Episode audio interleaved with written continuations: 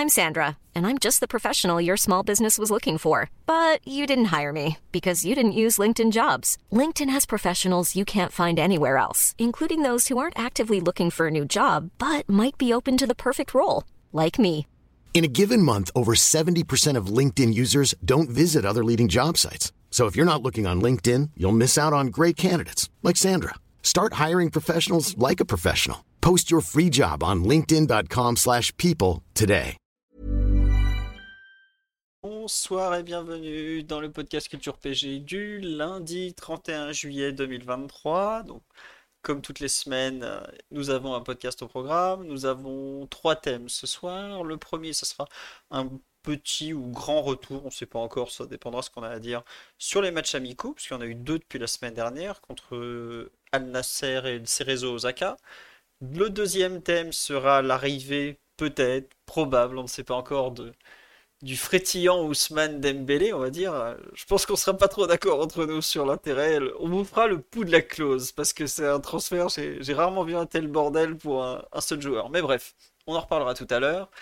Et enfin, le dernier thème, ça sera le mercato du PSG en général, puisque euh, il y a quand même beaucoup de comment dirais-je de, rumeurs autour de Harry Kane, euh, enfin non pas trop Harry Kane justement, Colomwani, Arnaud Ton- euh, Tenas, le, gardien qui a signé. Enfin bref, il y a plein de trucs qui sont arrivés et donc on va parler un peu de tout ça. On garde les, rumeurs mercato général pour, euh, pour la fin de podcast en tout cas. Pour l'instant, on est 3. Peut-être qu'on sera 3 toute la soirée. Peut-être qu'on sera 4. Peut-être qu'on sera 5. Comme d'habitude, c'est un peu euh, open source le podcast, j'ai envie de dire. Allez, en tout cas, Mathieu est là. Bonsoir Mathieu. Ah bah ça ne marche pas, Mathieu? Bon, en fait, ça ne marchait pas avant le podcast. Ça marchait d'un coup. Là, ça ne marche pas. Tout va bien. Euh, c'est pas très grave. Normalement, Omar est là. Bonsoir Omar. Bonsoir. Ah, lui, il est là au moins. Voilà. Euh, au pire, c'est pas très grave, parce que la première partie, on va parler des matchs amicaux. Mathieu euh, a séché ses devoirs de vacances. Donc, tu es Là, là, Mathieu? Tu nous... je sais pas si c'est le cas de Ah, c'est bon, c'est bon, on t'entend, tout va bien. Enfin, presque. Voilà, je disais que tu n'avais voilà, tu n'as pas trop regardé ces, ces fantastiques matchs amicaux du Paris Saint-Germain. Vraiment, euh, quel dommage. Mais bon. Euh, bonsoir à tous sur live. Au fait, je vous ai- je vous j'allais vous oublier, mais non, je lis vos commentaires. Euh, et donc, je vous vois tous en pleine forme. Ça fait très plaisir de vous retrouver pour ce lundi. On ne sait pas trop euh, pour combien de temps on va réussir à faire des podcasts tous les lundis avec l'équipe habituelle vu les vacances, mais on est encore là pour l'instant. Et merci à Peter Porker, Yaku et euh, Monsieur Rhin, donc probablement Eric Abidal, qui pour les subs encore deux semaines euh, sur le, Twitch de Culture PG. Allez, sur ce, on attaque sur les matchs amicaux. On va pas perdre de temps. Donc, deux matchs amicaux ont eu lieu entre le dernier podcast et celui-ci. Le PG avait fait d'abord 0-0 contre Al Nasser, avec un match euh, globalement très pauvre, euh, défensivement, offensivement, donc vraiment pas terrible. Et ensuite, on a perdu euh, en match amical. Alors, Beansport nous a répété au moins 20 fois qu'on n'avait pas perdu depuis euh, que, quoi, 23 matchs en, match amicaux. Bah, donc, on a perdu ce jour-là, évidemment. Le PSG a ouvert le score par euh, Ekitike sur une, un centre-tir de Zahir Emery, plutôt un tir-centre que Ekitike a très bien su couper. Égalisation d'un japonais dont le nom m'échappe. Le PSG reprend l'avantage par Vitinha en début de seconde période. Nouvelle égalisation sur un- une cagade de Lucas Hernandez, cagade, faute, chacun verra ça comme il veut. Et enfin, le but de la victoire est inscrit par un certain Shinji Kagawa, ex-Manchester, Dortmund et autres clubs euh, européens, à 3, quoi, 5 minutes de la fin, avec une énorme faute au départ sur euh, Sherendo.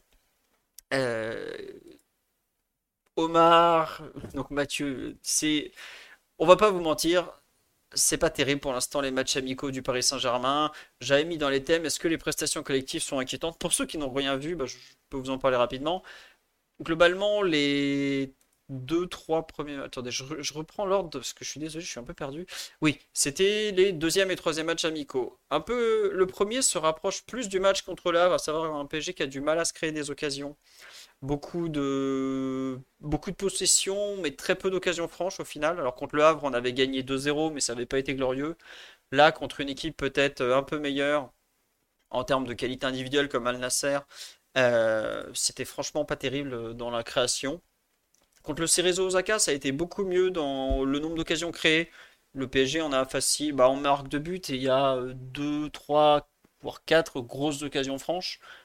Du mieux offensivement. Mais en mhm. revanche, euh, sur les trois matchs, on a retrouvé euh, les mêmes problèmes d'efficacité défensive euh, assez terribles. C'est-à-dire contre Le Havre, en trois passes, ils avaient été devant Navas ou l'Hôtelier. Contre Al Nasser, ça a été pareil. Alors contre Osaka, ça a été encore pire avec des dysfonctionnements absolument terribles dans, dans l'animation défensive en général. Un PSG qui s'est actuellement ne sait vraiment pas du tout comment défendre. Enfin, je sais pas, euh, Omar, si, si ça t'a choqué autant que moi, mais autant l'attaque, je vois une amélioration un peu d'un match à l'autre, autant la défense, j'avoue que hein, ça fait un peu peur, non? Ouais, c'est un peu, c'est un peu le fil rouge des, matchs amicaux. Il y a beaucoup, beaucoup de tergiversations défensives. Euh, ce qui m'avait marqué, ce qui m'avait plutôt plu dans le match du Havre, c'est effectivement que j'avais trouvé L'axe du but avait été bien fermé, notamment par les couvertures des, milieux euh, et Zahir Emery sur la première partie du match, ce qui avait donné plutôt un match assez confortable à la, charnière. C'est quelque chose qui s'est complètement délité, notamment euh, sur le match contre Osaka, où euh, ben, d'avoir, d'avoir l'axe un peu plus exposé, tu as fait faire un nombre d'erreurs défensives, notamment de, tes, de tes, tous tes éléments qui ont joué, c'est-à-dire Danilo, Skriniar et Lucas, assez importants inquiétant parce que c'était pas que des manques physiques. Il y a eu des soucis d'anticipation, des soucis de lecture, de positionnement qui sont aussi dus bah, au fait qu'il y a beaucoup de joueurs qui ne se connaissent pas. Et je pense aussi que l'identité peut-être essaye d'imprimer Luis Enrique ne match pas encore avec, avec tous les joueurs et, on sent qu'il n'a pas encore de, de grippe je partage en vrai assez peu ce que tu as dit sur l'animation offensive. Euh, c'est vrai qu'il y avait, enfin, c'était forcé d'être mieux que, contre Al Nasser, où vraiment il n'y avait pas beaucoup, il y avait vraiment très très peu, pour ne pas dire quasi rien. Euh, pour avoir vu euh, quatre jours plus tard Al Nasser contre l'Inter, ils se sont vraiment fait essoré. Ils ont pris des temps, des temps de jeu offensif beaucoup plus importants. Ils ont concédé beaucoup plus d'occasions que contre nous. Donc ça dit aussi quelque chose de la menace offensive qu'on a pu faire planer. Enfin, très très relative euh, pour, euh, pour un certain nombre de joueurs, même si euh, je pense que des profils comme Ekitike a pu montrer qu'il avait des, des cannes et un peu, un peu plus d'inspiration que certains, mais globalement des matchs Ouais. Ouais, juste me pas te couper. Contre Al Nasser, offensivement, moi j'ai trouvé ça nul. C'est contre Osaka ou c'était un peu mieux, je trouve? Al Nasser, c'était nul, nul, vraiment. Hein. Ah, excuse-moi, j'ai pas été clair. En, effet, c'était ça. Euh, contre Al Nasser, pour moi, il y avait. On n'a on a pas, pas de situation, rien. Contre Osaka, c'est légèrement mieux, mais parce que Osaka fait aussi un match nettement plus ouvert. Et la facilité qu'ils ont eu à, créer du surnombre et à attaquer en, en égalité numérique, euh, enfin, disait pas quelque chose de, très bien de, la rencontre qu'on a pu faire. Très bien, ouais, non, et c'est vrai que on c'est pas inquiétant, on peut pas dire ça, sachant que on a joué trois matchs amicaux avec des, équipes très alternatives. comme on dit sur live, contre Al Nasser, heureusement qu'il y avait les Minas, sinon ça aurait été triste. Oui, on en était au point où globalement c'est un jeune du centre dont on n'est même pas certain euh, euh, qu'il sera là cette saison de façon constante, qui a été d'assez loin le joueur le, plus intéressant. Donc euh, voilà. Après, ouais, comme tu dis, à quel point la défense s'est fait ouvrir de façon très basique. Hein, une contre-attaque axiale, tout s'ouvre, c'est la mer rouge, quoi. Bon, un peu particulier comme façon de défendre et je pense que ça fait partie des, des axes de travail quand même assez visibles de, de Luis Enrique. Sur la gestion des temps de jeu, globalement, Luis Enrique a beaucoup changé les compos d'équipe. Hein. On est toujours allez, vaguement sur l'espèce de 4-3-3 qui se transforme en 3-2-2-3 quand on est sur attaque placée. On a vu. Euh, franchement, j'ai du mal à trouver la moindre continuité d'un match à l'autre en termes de, de paire défensive, de trio au milieu, même de paire au milieu. En attaque, pareil, ça change tout le temps. Même les positionnements évoluent en permanence. On voit qu'il est quand même totalement dans une phase de, découverte de son effectif. Je prends par exemple Garbi qui en deux matchs a joué aux trois postes offensifs. Un peu à gauche, un peu à droite. Il a même fini en fausse pointe. Bon, c'est pas toujours euh, facile de le suivre, on va dire. Est-ce que c'est pas le moment pour les jeunes de pouvoir se montrer? Oui, oui, c'est le moment pour eux. Ah bah, c'est totalement le moment. S'ils se montrent pas là, euh, je sais pas quand est-ce qu'ils vont se montrer, les pauvres.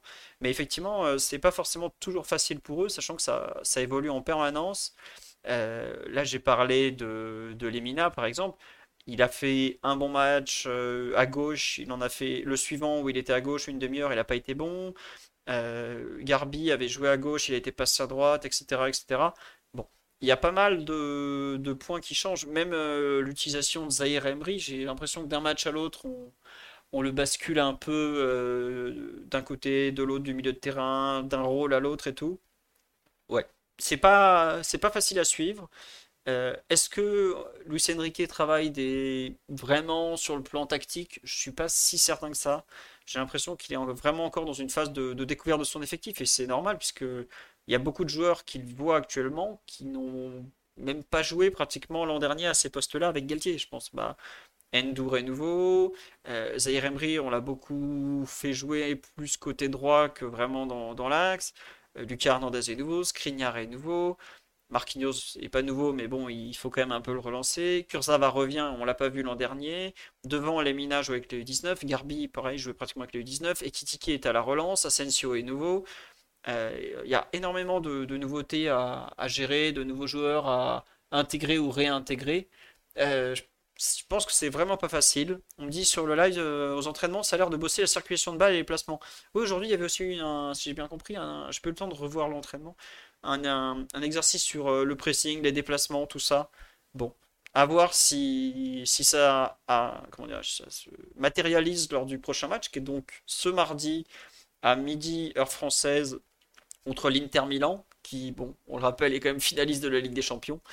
Ça va peut-être être un peu plus compliqué que contre Al Nasser ou, Cerezo Osaka. On a encore eu l'atelier euh, centre reprise de volée complètement rêvé, complètement raté, pardon. C'est possible que ce soit encore un massacre, mais bon, euh, à suivre.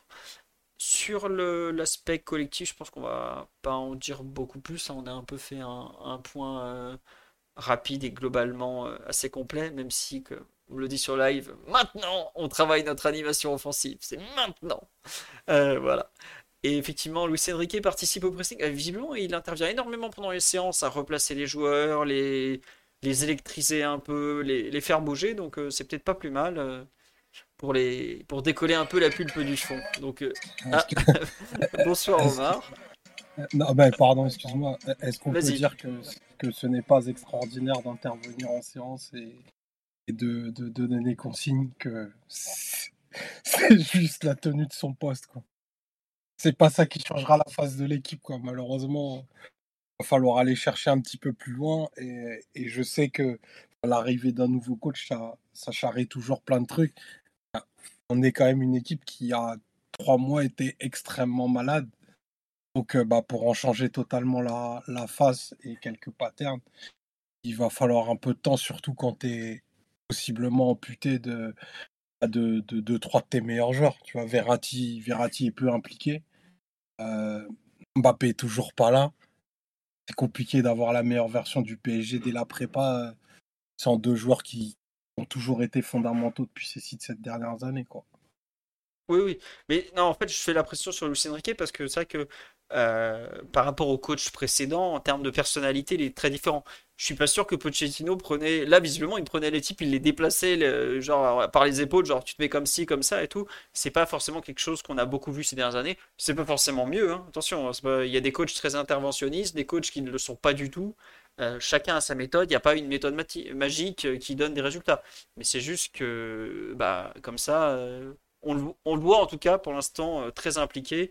Euh, pour tenter de, secouer un peu les, joueurs et peut-être faire accélérer le, processus de comment dirais-je d'emmagasinement des, mécanismes attendus, on va dire. Euh, on nous demande à Omar la, sonnerie de téléphone, quelle était-elle? Tu as des fans? Je ne sais pas si tu veux nous préciser quelle était cette délicieuse mélodie que tu, que tu nous as partagée. J'ai partagé une mélodie non, mais ah, en fait, on entendait ton téléphone euh, tout à l'heure. Ah, euh, ok, désolé. Il n'y a pas de souci, ne t'inquiète pas. Euh, non, juste sur un truc sur la gestion de Lucien Riquet avant de passer un peu au parfum du duel. Il y a quand même moi des. T'as parlé de Verratti. Bon, Verratti il joue pas parce qu'il est possiblement en... instance de départ, tout ça. mais il y a quand même des joueurs qui commencent à un peu à avoir chaud. Euh, si vous regardez bien, Juan Bernat a pratiquement pas joué sur les trois matchs. Je crois qu'il a joué 20 minutes contre le Al Nasser. Fabien Ruiz, pareil, zéro titularisation. Il a eu droit à un peu de temps de jeu par-ci par-là. Il, sont pas très, est titulaire contre, il est le Havre, il me semble. Le Havre. Le Havre, il joue Il est titulaire? Non, non. Mais si ouais, il démarre. Ruiz est titulaire eh ben, vous voyez, enfin bref. Avec Zaire Emery et, et, Il me semblait qu'il était rentré à la pause. Bah, toutes mes excuses. Vous avez raison. Mais donc, ce que je veux dire, c'est qu'en termes de temps de jeu, il a pas grand chose quand même. Euh, comment il s'appelle? Solaire, pareil. Le temps de jeu, il n'y a pas grand chose, grand chose. Euh, enfin, je trouve qu'il y a quand même pas mal de joueurs qui sont censés avoir un rôle où. Bon. Euh, je vois avant même les rumeurs vraiment de, départ qui commençaient à être pressantes. Renato Sanchez qui joue arrière droit. Ça sent pas bon pour lui, j'ai envie de lui dire. Méfie-toi. En général, quand tu joues arrière droit, quand il y a un gamin de 16 ans qui joue à ton poste, c'est pas bon pour toi en général. Euh, J'attends de voir un peu comment ça va se passer sur les deux dernières rencontres. Mais je trouve que euh, Luis Enrique est quand même déjà un peu en train de, je pense, de montrer à certains euh, l'estime qu'il a pour eux. Et elle n'a pas l'air haute pour certains que j'ai pu citer. Faudra vraiment surveiller ça, je pense, sur les premiers matchs. Le prochain match, pardon. Donc il en reste deux. à savoir demain, PSG Inter Milan à midi. Et jeudi, à 10h du matin, euh, PSG euh, Hyundai Motors John Book, euh, je crois que c'est Football Club, enfin ils ont le truc, c'est plus un nom, c'est un bottin quoi. non, jamais vu un truc pareil. Mais bref, c'est à 10h du matin, faites attention parce que c'est à 17h en Indonésie. On me dit je dis je dors, désolé le PSG. Ah bah, il y en a qui ont de la chance de dormir jusqu'à midi, c'est pas le cas de tout le monde ici, mais bref. On va avancer sur les vite fait les perfs individuels, les joueurs qui nous ont plu, pas plu sur ce début de préparation. Bon Mathieu, on va pas te donner euh, la parole à part si tu veux parler d'un joueur qui t'a tapé dans l'œil si t'as regardé PSG Le Havre. Euh, quelques joueurs à retenir. Euh, on me dit Lemina, Omar, il y a un jeune tiens en particulier qui t'a qui t'a fait plaisir en, bien? Ou pas en bien d'ailleurs. Omar.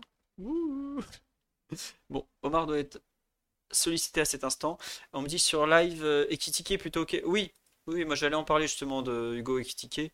Euh, très bien Ekitike. Euh, peut-être la, j'avais bien aimé la, la comment dire, sa rencontre contre le Havre.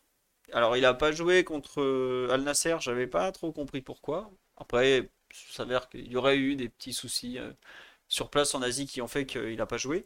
Euh, il est retitulaire contre euh, le Cerezo Osaka et je trouve que c'est d'assez loin le joueur qui a su euh, le mieux exploiter son temps de jeu. Bah, déjà un but où il fait un, vrai geste d'attaquant et on sait que l'année dernière ça n'a pas toujours été le cas.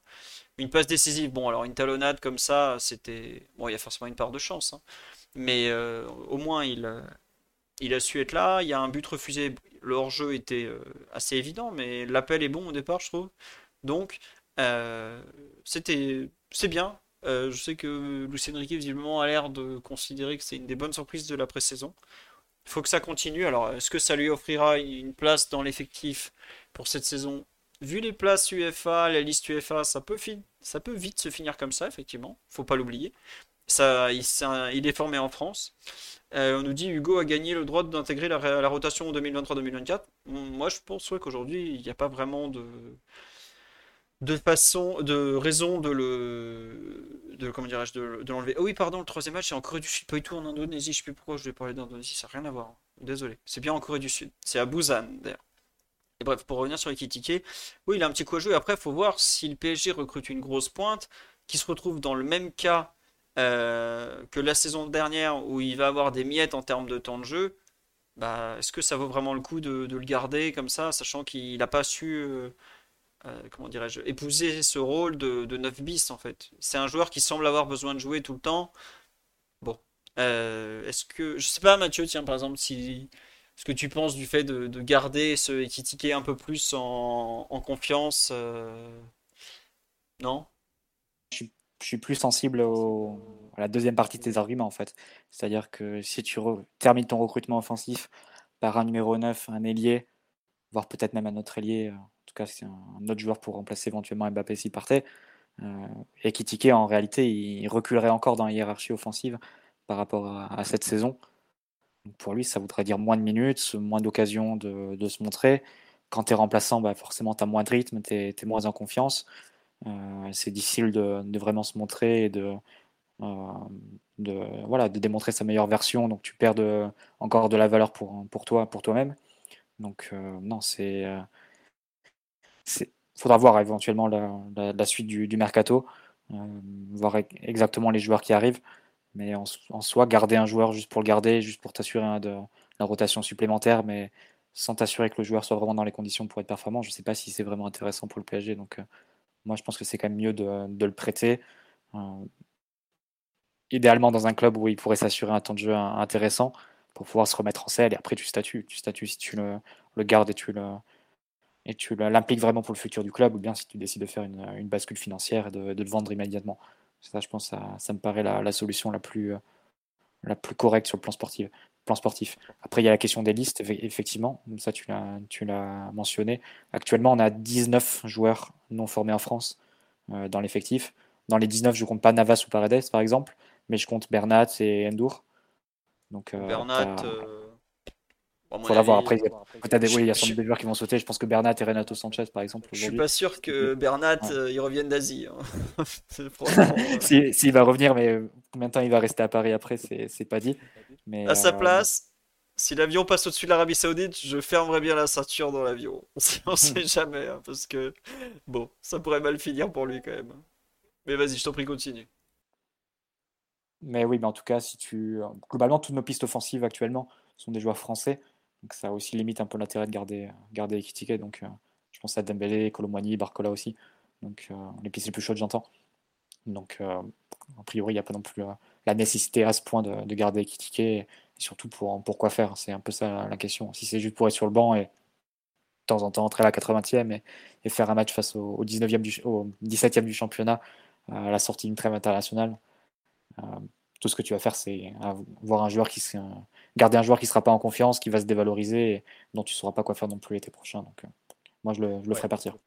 Très bien. Euh, on me demande sur le live, est-ce qu'il y a des, clubs intéressés pour lui? Oui. Euh, bah alors en Italie, il y avait Bergame, mais ils ont signé l'ancien de Reims, lui, lui aussi, Lyon, El Bilal Touré, pour 30 millions. Donc ils ont remplacé Eulund par El Bilal Touré. Je sais qu'en Allemagne, Francfort est toujours intéressé par Ekitike. Donc euh, à voir si ça peut influer sur le dossier Colomwani. Alors c'est pas les mêmes agents, hein, donc euh, faudra, faudra là encore euh, imaginer des, montages, etc. etc. Mais je sais que la piste de Francfort existe encore. après, comme dit, il faut bien une doublure, les gars, ça c'est vrai sur live. Mais est-ce que Ekitike a le profil pour être une doublure? Je euh, je suis pas certain. Faudra aussi voir le mois d'août comment ça va se passer. Si euh, il est titulaire et il est bien parti pour l'être, hein, vu l'état de l'effectif. C'est dans 11 jours la, première journée. S'il est bien lancé, qu'il continue à marquer des buts et tout, ça sera compliqué au bout d'un moment pour le PSG de lui dire ah non en fait euh, faut que tu t'en ailles et tout ça. Donc et est-ce que Luis Enrique le laissera partir alors qu'il est plutôt en train d'être convaincu par le joueur? Bon, voilà. à suivre. Omar, tu rajoutes Oui, Mathieu? Non, c'est le, seul neuf qu'il a actuellement. Il est obligé de le faire jouer. Hein, Luis Enrique. Donc euh, euh, là, il n'a pas vraiment le choix. C'est pas vraiment une décision sportive de dire je vais compter sur Ekitike. Factuellement, tu n'as pas de numéro 9 dans, l'effectif. Et si tant est qu'Ekitike en soit un, mais tu le fais jouer à, ce poste. Mais après, ça va aussi beaucoup dépendre du, dossier Mbappé, parce que si tu fais venir un numéro 9 et que Mbappé reste dans l'effectif, euh, Ekitike, il sera pas le deuxième choix en poste de numéro 9, il sera le troisième. Peut-être même le quatrième si un, si un Luis Enrique préfère faire jouer un Neymar ou un Asensio. Ouais, voilà, exactement. Après, Asensio, il a joué deux matchs en fausse pointe. Euh, ça a été deux matchs horribles. Donc, euh, bon, à suivre. Omar, tu rajoutais quelque chose sur le cas Ekitike? T'as bien aimé toi aussi sur euh, les bouts de match ou... Tiens, on nous demande, Ousni, vous en pensez quoi? Moi j'en pense beaucoup de bien par rapport au 19, mais Lucien Riquet lui a donné qu'une demi-heure de temps de jeu au total. Donc je pense qu'il n'est pas encore tout à fait prêt à ses yeux et ça paraît complètement suicidaire de partir à l'assaut de la Ligue 1 et de Bon, la Ligue des Champions, ça va être compliqué. Avec un joueur qui n'a euh, pratiquement jamais joué en Ligue des Champions, en Ligue 1, pardon, à peine en Coupe de France. Voilà. Donc c'est dur aujourd'hui de considérer dans l'équation, tout, simplement. Omar, sur Ekitike, quelque chose à rajouter? Non, je rejoins, je rejoins globalement les avis positifs sur les minutes qu'il a eu. Hein. C'est un joueur qui a, on l'a vu l'année dernière, avec peu de confiance, il, a quand même un certain culot dans ce qu'il va tenter techniquement et tout. Donc là, plutôt des bonnes, bonnes aspirations. Il avait des jambes, euh, contrairement, contrairement à, certains, et puis il a été récompensé. Donc euh, là, aujourd'hui, ben, le, championnat commence dans quoi? Dans 10 jours à peu près. Euh, en, l'état, c'est lui qui va occuper la pointe. Si, si on n'accélère pas, et d'ailleurs, c'est le débat qu'on aura dans la deuxième partie, mais il n'y a pas de pur neuf annoncé aujourd'hui au PSG. Donc le, protagonisme d'Ikitike va peut-être en sortir grandi. D'un joueur qui était euh, condamné à être prêté pour gagner des minutes, parce que moi, effectivement, j'ai un peu du mal à l'imaginer comme un joueur impactant en sortie de banc, parce que ben, pas le profil morpho ni physique pour ça, je trouve. Mais on voit, ses qualités, mais on voit aussi ses manques, donc il va avoir besoin de beaucoup de minutes. On n'est pas la bonne plateforme pour lui en offrir. Et tu vas te retrouver dans une situation où tu vas peut-être devoir le faire débuter dans 10 jours parce que bah, tu n'as pas d'autre option. Oui, comme tu dis, il n'y a pas d'autre option. Euh, qu'est-ce que je voulais rajouter sur Kitike? Non, on a fait le tour. Sur les autres joueurs qui marquent des points pendant la tournée, franchement, il n'y a pas grand monde qui marque des points, honnêtement. C'est compliqué en termes de. Bah, on a eu un excellent match de Lemina contre Al Nasser, mais ça s'est un peu vite dégonflé par la suite. Euh, peut-être un, petit mot encore une fois sur. Euh, oui, Kurzawa qui marque des points. Oui, oui. Euh, Endur, pareil. En fait, Endur, le problème, je trouve qu'il y a. Au sein même d'une rencontre, il y a du très intéressant et des actions, parfois même la fin de la même action, où tu dis, mais enfin, il faut faire plus, monsieur. il faut bouger, il faut faire quelque chose. Donc, euh, assez dur euh, de le juger. Oui, Zaire Emery, évidemment, grosse satisfaction. Omar, tu disais il a un instant euh, que Ekitike sera peut-être titulaire par défaut en pointe pour la reprise dans 10 jours. Aujourd'hui, je ne vois pas comment, comment Zahir Emery pardon, peut ne pas être titulaire au milieu de terrain pour la reprise dans 10 jours, vu les matchs. C'est. Enfin, il n'y a, pas photo. Le meilleur milieu de terrain du Paris Saint-Germain à cet instant, vu que Verratti, on ne sait pas trop où il est, euh, c'est lui. vraiment, il euh, n'y a pas de. On dit, je trouve que Zahir Emery n'a pas progressé par rapport à sa préparation de l'an dernier. Bah, quand même. Le volume, euh, il se met à frapper au but, c'est quelque chose qu'il faisait jamais. Les récupérations défensives à l'épaule, c'est quelque chose qu'il a acquis physiquement au cours de l'année. non, non, vraiment, c'est pour moi, c'est le joueur de meilleur joueur de la préparation jusque-là. Même la qualité de passe, effectivement, il donne une balle de but à Lemina contre, euh, contre Al Nasser, où il rate un peu son contrôle, euh, Lemina. Il donne, bah, il fait cette frappe, euh, frappe passe décisive contre, contre le Cerezo Osaka, globalement, d'assez loin le, le joueur majeur du milieu de terrain à cet instant. Alors après, en 6 ou en 8, comme, une, comme on demande sur live, vu que ça tourne un petit peu aujourd'hui, il est un peu des deux globalement. Donc voilà. Il est sous contrat jusqu'à quand Warren? Je pense que c'est 2025, puisqu'il a euh, signé de mémoire l'année dernière, euh, à confirmer. Je pense que c'est 2025. Euh, j'imagine que Omar, tu seras pas contre ce que je viens de dire sur ce bon Warren. complètement. Voilà. Non mais c'est vrai, on se disait déjà, je crois que c'était après PSG là, on se disait mais comment on va le sortir du milieu de terrain Les deux matchs qui ont suivi, il n'est pas prêt d'en sortir. Hein. Aujourd'hui, pour moi, c'est Warren plus 2 milieu. En tant que la solution, tant que la situation euh, de Verratti de Verratti sera pas éclaircie, euh, c'est pour moi l'option numéro une et c'est assez fou de se dire ça quoi. On, parle d'un joueur qui est né en 2006.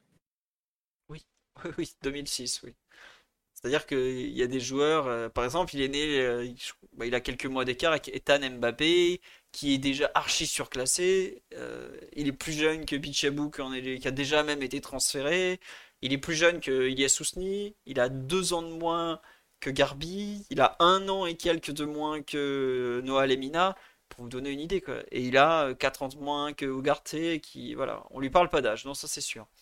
je pense, euh, qu'il n'y a aucun 2006 euh, titulaire en Europe à l'instant. Ah non, c'est sûr. Mais l'an dernier, c'était le. Ouais, l'an dernier, c'était le 2006 qui jouait le plus dans tous les championnats européens de ce que j'avais vu. J'ai pas fait, j'ai pas, j'avais pas listé les, les championnats genre Norvège, Suède où euh, à 14 ans tu joues en première division, c'est tellement Ouais. c'est un peu n'importe quoi. Mm. Où ils sont vraiment, ils les lancent très très jeunes, mais dans les, je crois les 12 premiers championnats européens, c'était le joueur qui était le plus jeune avec le plus gros temps de jeu quoi. Donc euh, bon, Ah, euh, enfin, Lucho a vite compris à qui il avait affaire quand même. Et on me cite euh, Binoé Gittens de Dortmund. Euh, je, je, je le considère pas comme titulaire, mais je suis pas sûr que ce soit en 2006. Je crois que c'est en 2005 seulement. En tout cas, euh, très très. Après, c'est vrai que Luis Enrique qui avait lancé Ga- Gavi en équipe première espagnole, enfin en sélection A, alors qu'il avait à peine 16 ans, ça lui fait pas peur de lancer des gosses titulaires en tout cas. Et on me parle de Noah Lemina. Bah, du positif, forcément, ce très bon match contre Al Nasser où c'est bien montré, beaucoup de punch, beaucoup de, culot, mais après, euh, plus de doutes contre Le Havre, il s'était un peu loupé. La dernière demi-heure contre euh, Osaka, pareil, un peu moyen. Euh, on me dit difficile la finition, les Mina. Ouais, le punch fait beaucoup de bien, mais c'est vrai que les, prises de décision finales, les, frappes d'un point de vue technique, quelques centres aussi. On voit qu'il y a du travail. Bah, Après, c'est pareil, il est tout jeune, il a 18 ans. Je sais pas, euh, Omar, si tu veux compléter. Ah, c'est sûr, hein, les, immenses qualités brutes de, Noah Lemina allaient faire, allaient faire des, différences. Après, les ajustements au foot senior sont, des temps de réaction beaucoup plus, beaucoup plus rapides à mener. Et, euh, ça, ça s'accumule. euh, Enfin, cette compétence-là, elle s'accumule avec les minutes, les mises. Donc, euh, il s'entraîne avec le groupe pro depuis très peu de semaines. Euh, il a été lancé et lui, pour le coup, tu vas en parler tout à l'heure de joueurs de sortie de banc. Lui, avec son morphotype, ben, tu pourrais très bien l'imaginer. Mais c'est normal que, que pas du tout euh, abouti tant en termes de, performance et de régularité. Enfin, le, temps, le temps du football et le, temps des supporters n'est pas tout à fait le même. Et juste un truc, tu dis que ça fait quelques semaines seulement qu'il se, qu'il s'entraîne avec les pros, c'est très vrai. Et surtout, il vient à peine d'avoir 18 ans, Noah Lemina. Il est de juin 2005. Donc, euh, on parle d'un joueur qui est à peine majeur, là, qui découvre euh, qu'on peut conduire des voitures et tout ça. Enfin, j'espère qu'il fait pas ça là-bas euh, au Japon, qu'il est occupé à autre chose. Mais ce que je veux dire, c'est que faut lui laisser du temps. C'est pas un joueur qui est. Enfin, je vais pas dire ça, il est pas spécialement précoce. Il est clairement pas en retard, ça c'est sûr. Mais il n'est pas non plus spécialement en avance dans son développement de, footballeur. Comme le dit Omar, euh, acquérir la vitesse à laquelle le football de haut niveau se joue, euh, c'est très très très compliqué aussi. Ça prend du temps et certains joueurs passent jamais le cut. hein, d'ailleurs, on en a connu des, grands espoirs qui ont, jamais su s'adapter à la vitesse, à l'exigence, à la dureté des contacts euh, depuis haut niveau. Donc voilà. On me dit le son est trop bas. Alors, je vous explique. Le son, si je le mets trop bas, euh, trop haut, ça sature complètement pour ceux qui écoutent en replay. Donc, il n'est pas trop trop haut sur le live Twitch. Je suis désolé. Et je le remonte ensuite pour euh, publier le fichier euh, audio de, de écoute, de réécoute, parce qu'il y a beaucoup plus de monde en réécoute qu'en live. À peu près euh, 15 fois plus. Donc, je me permets de, de vous mettre un son pas trop fort sur le live. Je m'excuse. On nous dit Omar, bientôt une mise à jour du permis de conduire. Attention au créneau, c'est faute éliminatoire. Alors, contrairement aux rumeurs, Omar conduit très bien. Il n'a pas de souci de créneau. Donc, vous inquiétez pas pour lui. Euh, ah, non, juste un petit truc sur euh, les joueurs qu'on a vus. J'ai vu pas mal de, critiques très dures sur le, dénommé Manuel Ugarte, donc l'Uruguayen qui a, euh, comment dire, qui a, qui a signé il y a maintenant trois semaines au Paris Saint-Germain. Moi, j'avoue que je- on me dit c'est très partagé, c'est marrant son sujet, c'est qu'il y a des gens qui l'ont trouvé euh, plutôt bon, euh, l'autre qui le trouve catastrophique, euh, qui ont, qui le trouve vraiment pas, pas bon du tout. Alors, c'est vrai qu'il a coûté 60 millions d'euros, il n'a pas un impact évident d'un joueur forcément qui a coûté 60 millions d'euros. Moi, j'avoue que j'apprécie beaucoup le, comment le positionnement défensif, l'activité, la lecture défensive qu'il a est franchement très bonne la plupart du temps. Après, c'est clair que pour l'instant, avec ses pieds, euh, il n'est pas, il est pas affûté, il n'est pas prêt, il manque de repères. Il a, il a un peu commencé à trouver des transversales, mais c'est vrai qu'en passe courte, il a vraiment du mal à, jouer vers l'avant. Pour l'instant, euh, c'est pas du tout euh, un joueur qui va euh, construire le jeu ou apporter collectivement. Mais on me dit sur live, ouais, Stambouli, était meilleur. Je suis pas d'accord. Quand il s'agissait de, défendre euh, en anticipant, de comprendre où il faut se placer, la technique défensive en termes de récupération, Stambouli n'était pas du tout à ce niveau-là, justement. Donc, clairement, c'est pas un joueur aujourd'hui qui peut briguer une place de titulaire euh, en disant bon voilà, vu ce que j'ai produit sur les matchs amicaux, euh, je suis forcément titulaire. Mais je pense que c'est pas du tout un mauvais joueur. Et euh, oui, je sais, il a coûté cher. Et non, c'est pas parce qu'il a coûté cher qu'il va forcément apporter direct. Il a 21 ans, il arrive du Sporting Portugal, il parle pas la langue, il est encore dans une phase d'adaptation. Regardez euh, un joueur comme euh, Asensio qui arrive du Real Madrid. Il brille pas spécialement pour l'instant euh, dans cette équipe, voire pas du tout. 22 ans peut-être, ouais. Ouais, comme dit Paredes, quand il est arrivé, il lui a fallu 7-8 mois d'adaptation pour qu'il commence un peu à montrer le joueur qu'il est. Et encore, on peut rester sur notre fin.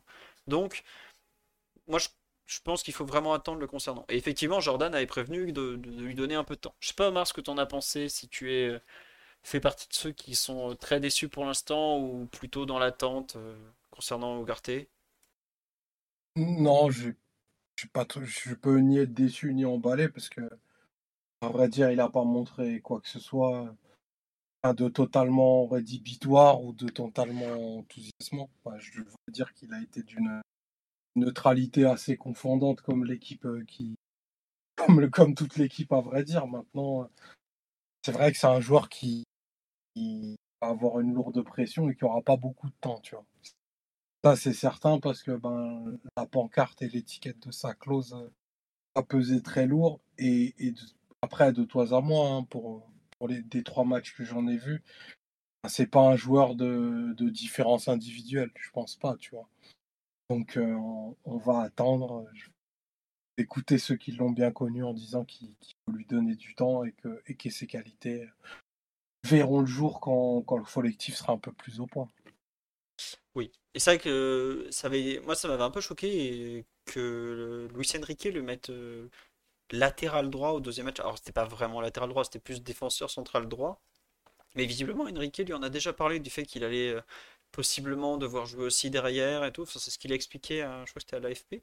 Euh, bon, c'est comme tu dis, c'est pas un joueur qui va briller individuellement à court terme, mais je comprends un peu quand Jordan nous disait à quel point il équilibrait le milieu du, score, du sporting et tout ça euh, par, par l'activité défensive, à quel point il est capable de, bah de quelque part de rattraper les, les autres et tout ça. Donc euh, vraiment à suivre, mais j'avoue que je, ne comprends pas pourquoi il a, il a été autant taclé, autant pointé du doigt, alors que j'en vois beaucoup qui sont pas beaucoup meilleurs. C'est vrai que globalement tout le monde a pris vu que les matchs sont pas terribles.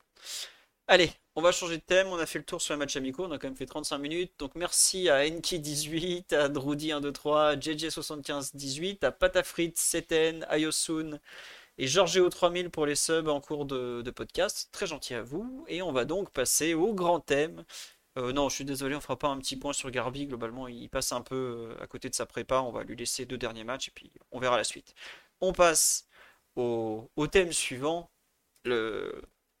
La probable arrivée d'Ousmane Dembélé au Paris Saint-Germain. Alors, euh, est-ce que vous voulez que je vous fasse un résumé? Enfin, je tente de faire un résumé des derniers épisodes parce que c'est très, très, très compliqué. Je vous le dis honnêtement. Hein.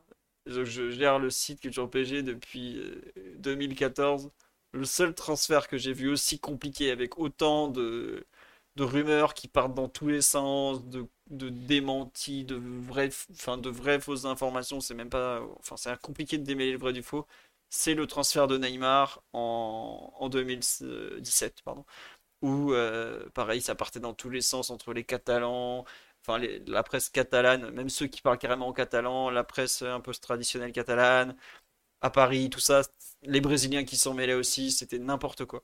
Euh, là, j'ai vraiment l'impression de revivre ça avec euh, bah, d'un côté euh, des infos espagnoles qui correspondent pas du tout aux infos françaises. C'est vraiment un truc très très flou. J'ai presque envie de dire très bordélique, mais quand on voit déjà que le directeur sportif du PSG n'est plus impliqué dans un projet, ça concerne un joueur qu'il a refusé l'an dernier, mais maintenant le PSG va le faire venir. Beaucoup de choses ont changé, tout ça. Mais bon, c'est c'est vraiment particulier. Mais pour faire un résumé un peu de, ce qui s'est passé, vendredi, grosse annonce juste après le match contre le Osaka, RMC, et puis vite fait Foot Mercato ensuite qui disent euh, le PSG va lever la clause de Dembélé euh, et euh, le joueur est tout proche de s'engager. Alors, grosse interrogation côté espagnol parce que depuis que Xavi est arrivé au Barça, il s'entend très bien avec Dembélé. Ça a été la raison principale pour laquelle l'an dernier, Dembélé a prolongé d'un an avec le Barça. Alors après, son agent Moussa Sissoko est très dur en négociation avec le, Barça. Et ils avaient négocié un contrat qui aujourd'hui paraît ubuesque, où en fait le joueur a une clause de 50 millions qui s'arrête au 31 juillet à 23h59, donc dans 1h45. Une clause de 50 millions d'euros sur laquelle la moitié revient au joueur et à son entourage, donc 25 millions d'euros chacun. Euh, ce qui est déjà euh, complètement fou. Alors, si vous vous demandez pourquoi ils ont accepté cette clause-là, c'est tout simplement parce que bah, ils étaient en galère à l'époque. Le Barça n'avait pas l'argent pour faire venir un autre joueur. Donc, prolonger Dembélé, même à des conditions pareilles, était intéressant pour eux. Demandez-vous pourquoi le PSG a accepté des clauses tout aussi débiles concernant Kylian Mbappé. C'est pas très compliqué. Les clubs désespérés font des erreurs. Et c'en est une. Voilà. Ensuite, la clause à partir du 1er août, elle passe à 100 millions d'euros, avec toujours euh, Dembélé et ses proches qui reçoivent 25 euh, millions d'euros, puisque cette fois-ci, ils auront 25% du transfert. Alors certains ont dit que le Barça aurait récupéré tout si, euh, si la clause de 100 millions était, était levée. Visiblement, ça a été un peu démenti. C'est-à-dire que bah, le joueur récupère toujours la même somme, donc 25 millions. Mais par contre, dans ce, dans ce cas-là, le Barça récupérerait 75 euh, millions et pas 25. Alors, entre-temps, Ousmane Dembélé, euh, crochet crochet Dembélé, a visiblement dit euh, non non, moi je veux pas que ça se passe par le paiement d'une clause libératoire, donc il a dit il faut négocier un transfert. Alors ça c'est vraiment un côté, euh, ça vient un côté Dembélé, ça, euh, visiblement, euh, la volonté de partir entre guillemets proprement du Barça, parce qu'il a visiblement accepté de rejoindre le PSG, ce qui était déjà une première surprise côté catalan, parce qu'il a beaucoup dit depuis l'arrivée de Xavi notamment qu'il est très heureux à Barcelone, qu'il voulait rester.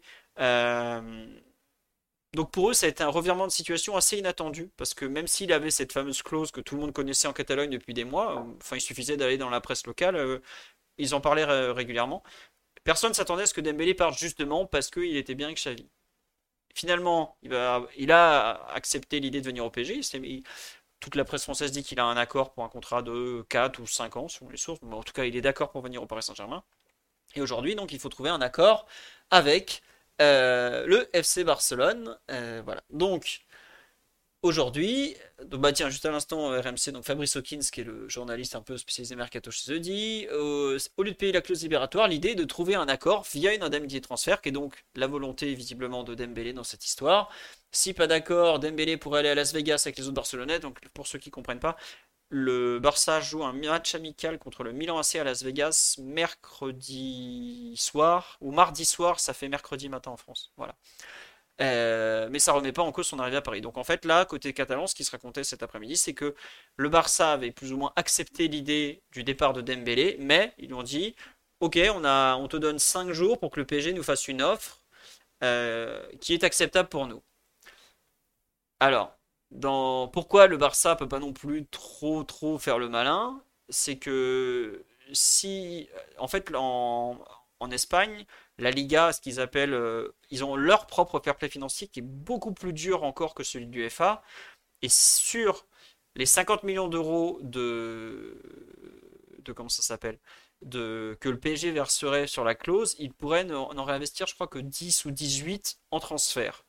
Et donc pour eux, bah, remplacer Dembélé avec 10 millions ou 18 millions d'euros, c'est pas possible.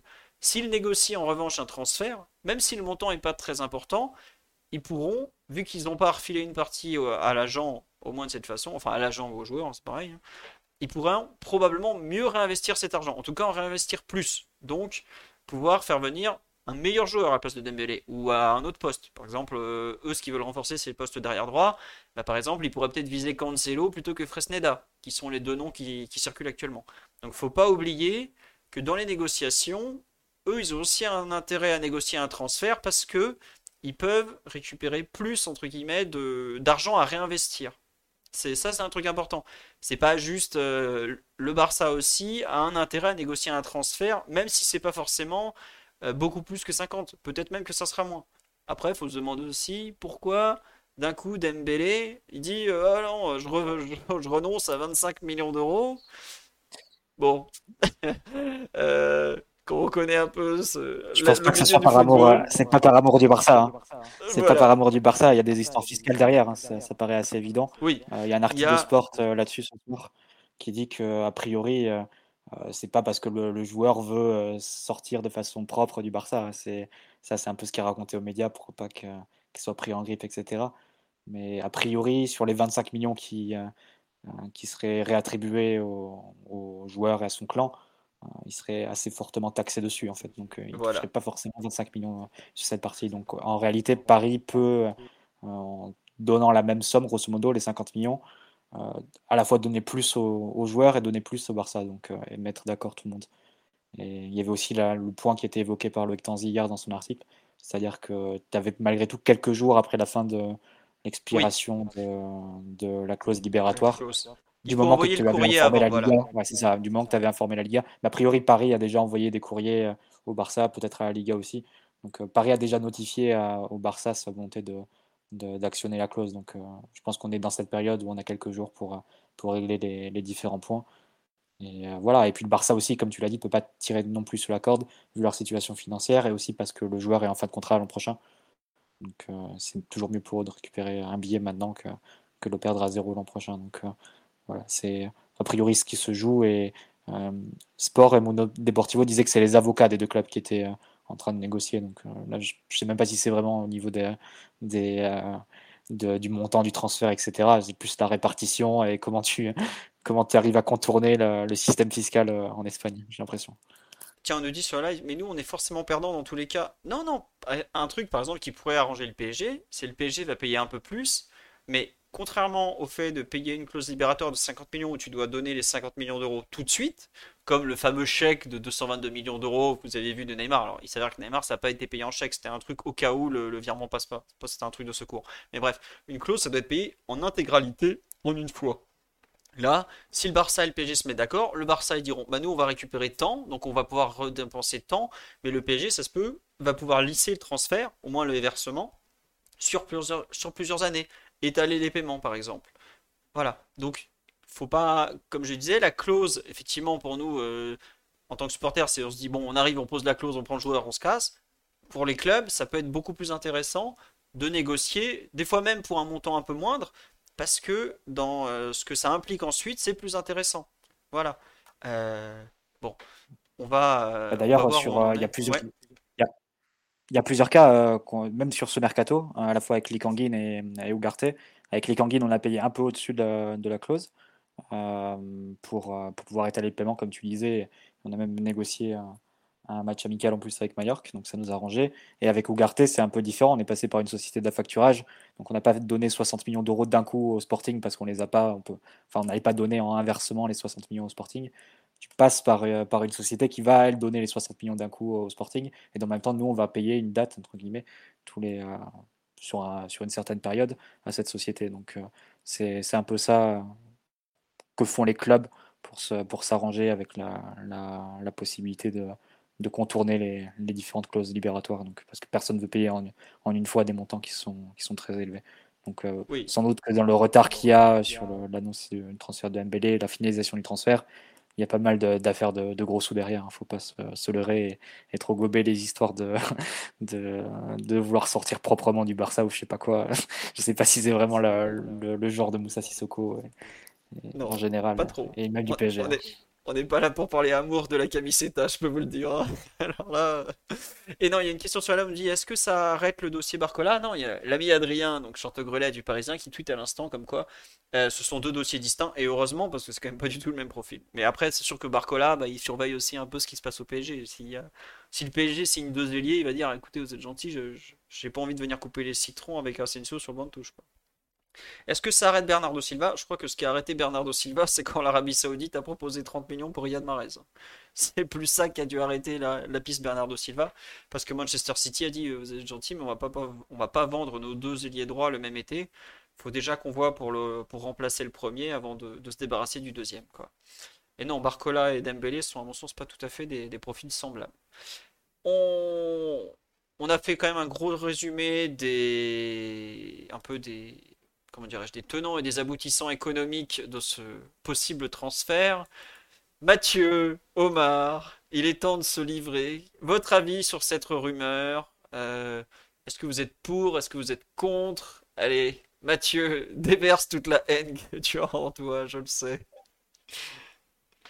Alors, j'ai aucune haine pour Dembélé, absolument pas. C'est un joueur que j'ai adoré quand il a commencé. Euh, je vais encore vous raconter l'anecdote quand j'étais allé voir Mayence Dortmund au stade rien que pour lui et que Tuchel Thomas l'avait mis sur le banc.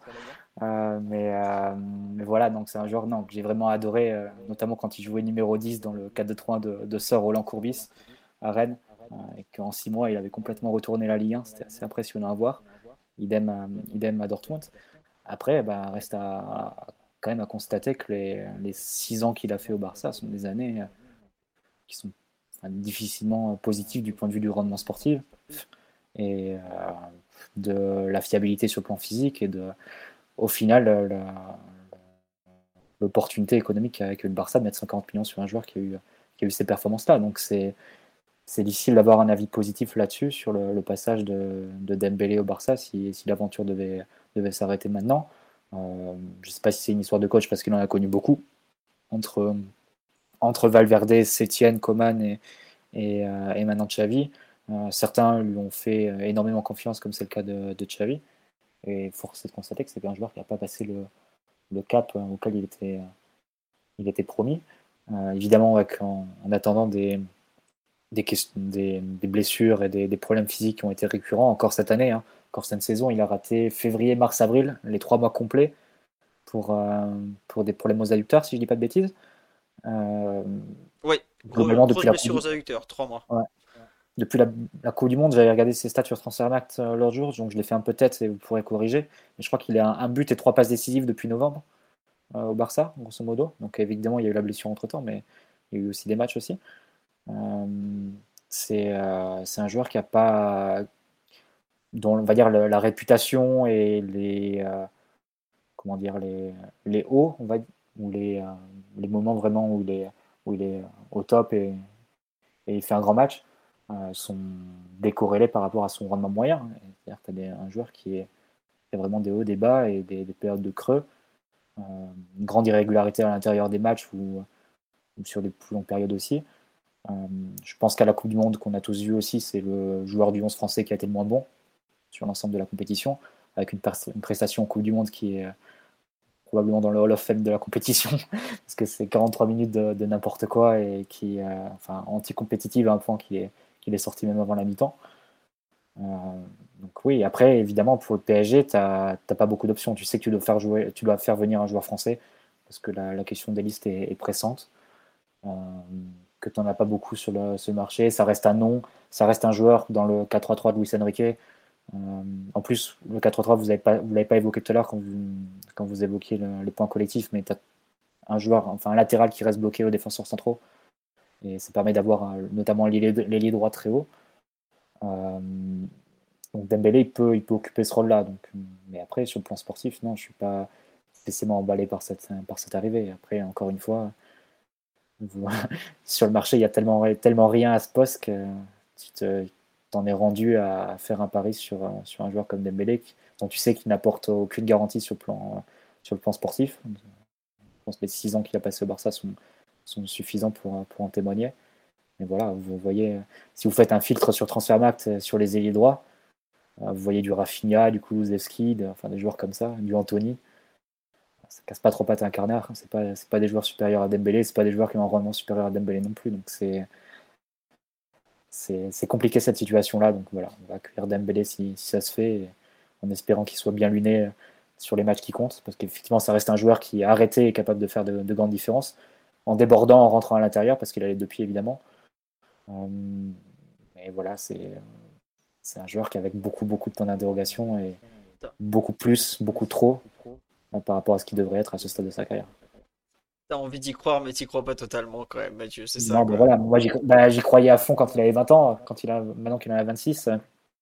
Je suis un peu revenu de, de mes illusions, mais je, laisse Omar en parler avec tout l'amour qu'il a pour lui et je le comprends, je le comprendrai vraiment parce que c'est un joueur qui, quand il a démarré en Ligue 1, était absolument ébouriffant et tous les, tous les week-ends, tu vois une nouvelle chose de, de, de sa part, c'est assez, fascinant à voir. Ça Ouais, je disais. Euh... mais on va pas activer cette clause de merde. Pourquoi? On l'a expliqué il y a 5 minutes déjà. Non, juste un truc. Euh, déjà, vous êtes 70%, enfin 69% très exactement, à être plutôt pour son arrivée. Euh, et sur les blessures, en fait, il a beaucoup été blessé. Il a eu les adducteurs, il les a opérés en Finlande, je sais pas où. Enfin, il est vraiment très très touché aux adducteurs, mais il y a quand même un, peu de mieux. Par exemple, sur l'année 2022 complète, il a pas une seule grosse blessure. Je sais pas depuis combien de temps il avait eu une année. Alors c'est pas une saison, c'est une année complète comme ça, parce que en début de saison 2021-2022, il était encore en train de se remettre d'une blessure au genou qui était, euh, était survenue en toute fin de saison. Je me demande si c'était pas avec l'équipe de France d'ailleurs. Voilà. Euh, cette année, il a re euh, les adducteurs qui ont lâché après la Coupe du Monde, mais j'avoue que pour une fois, je vais le défendre sur cette année, euh, sur cette saison. C'est que la Coupe du Monde 2023 a quand même perturbé beaucoup les organismes et tout ça. Voilà. c'est un gros risque au niveau physique, on peut pas le nier, mais je vous enfin, faut, faut quand même bien réaliser que si le joueur n'a pas ce risque au niveau physique, c'est pas un joueur qui vaut 50 millions d'euros à 26 ans et voilà, alors après, oui, on a pris le même risque pour Lucas Hernandez. On l'a à 45 et pas à 150 parce qu'il a eu deux fois les croisés. Est-ce que, vu le déficit de talent actuellement en Europe sur certains postes, dont le sien, le PSG peut faire la fine bouche? Euh, Je sais pas. Moi, je sais que c'est bah, comme tous ceux qui suivent la Ligue 1 à ses débuts à, Rennes, on a été émerveillés. Moi, je l'ai un peu suivi ensuite à, Dortmund où sous Tourelle, il a fait une saison où, il a été euh, enivrant, euh, côté droit, côté gauche. Il a même fini numéro 10 euh, derrière Aubameyang et Royce à l'époque, je crois que c'était, où il faisait tout. Euh, un joueur vraiment hors norme, et même dans son profil, il est hors norme. Il y a ce, coup de rein qu'il a, cette façon de dribbler, ça ressemble à aucun autre joueur sur la planète. C'est un, un peu désarticulé. Ce coup de rein, alors bon, depuis, depuis ses débuts, il s'est beaucoup épaissi physiquement. Il a beaucoup été blessé, donc il a changé un peu son corps.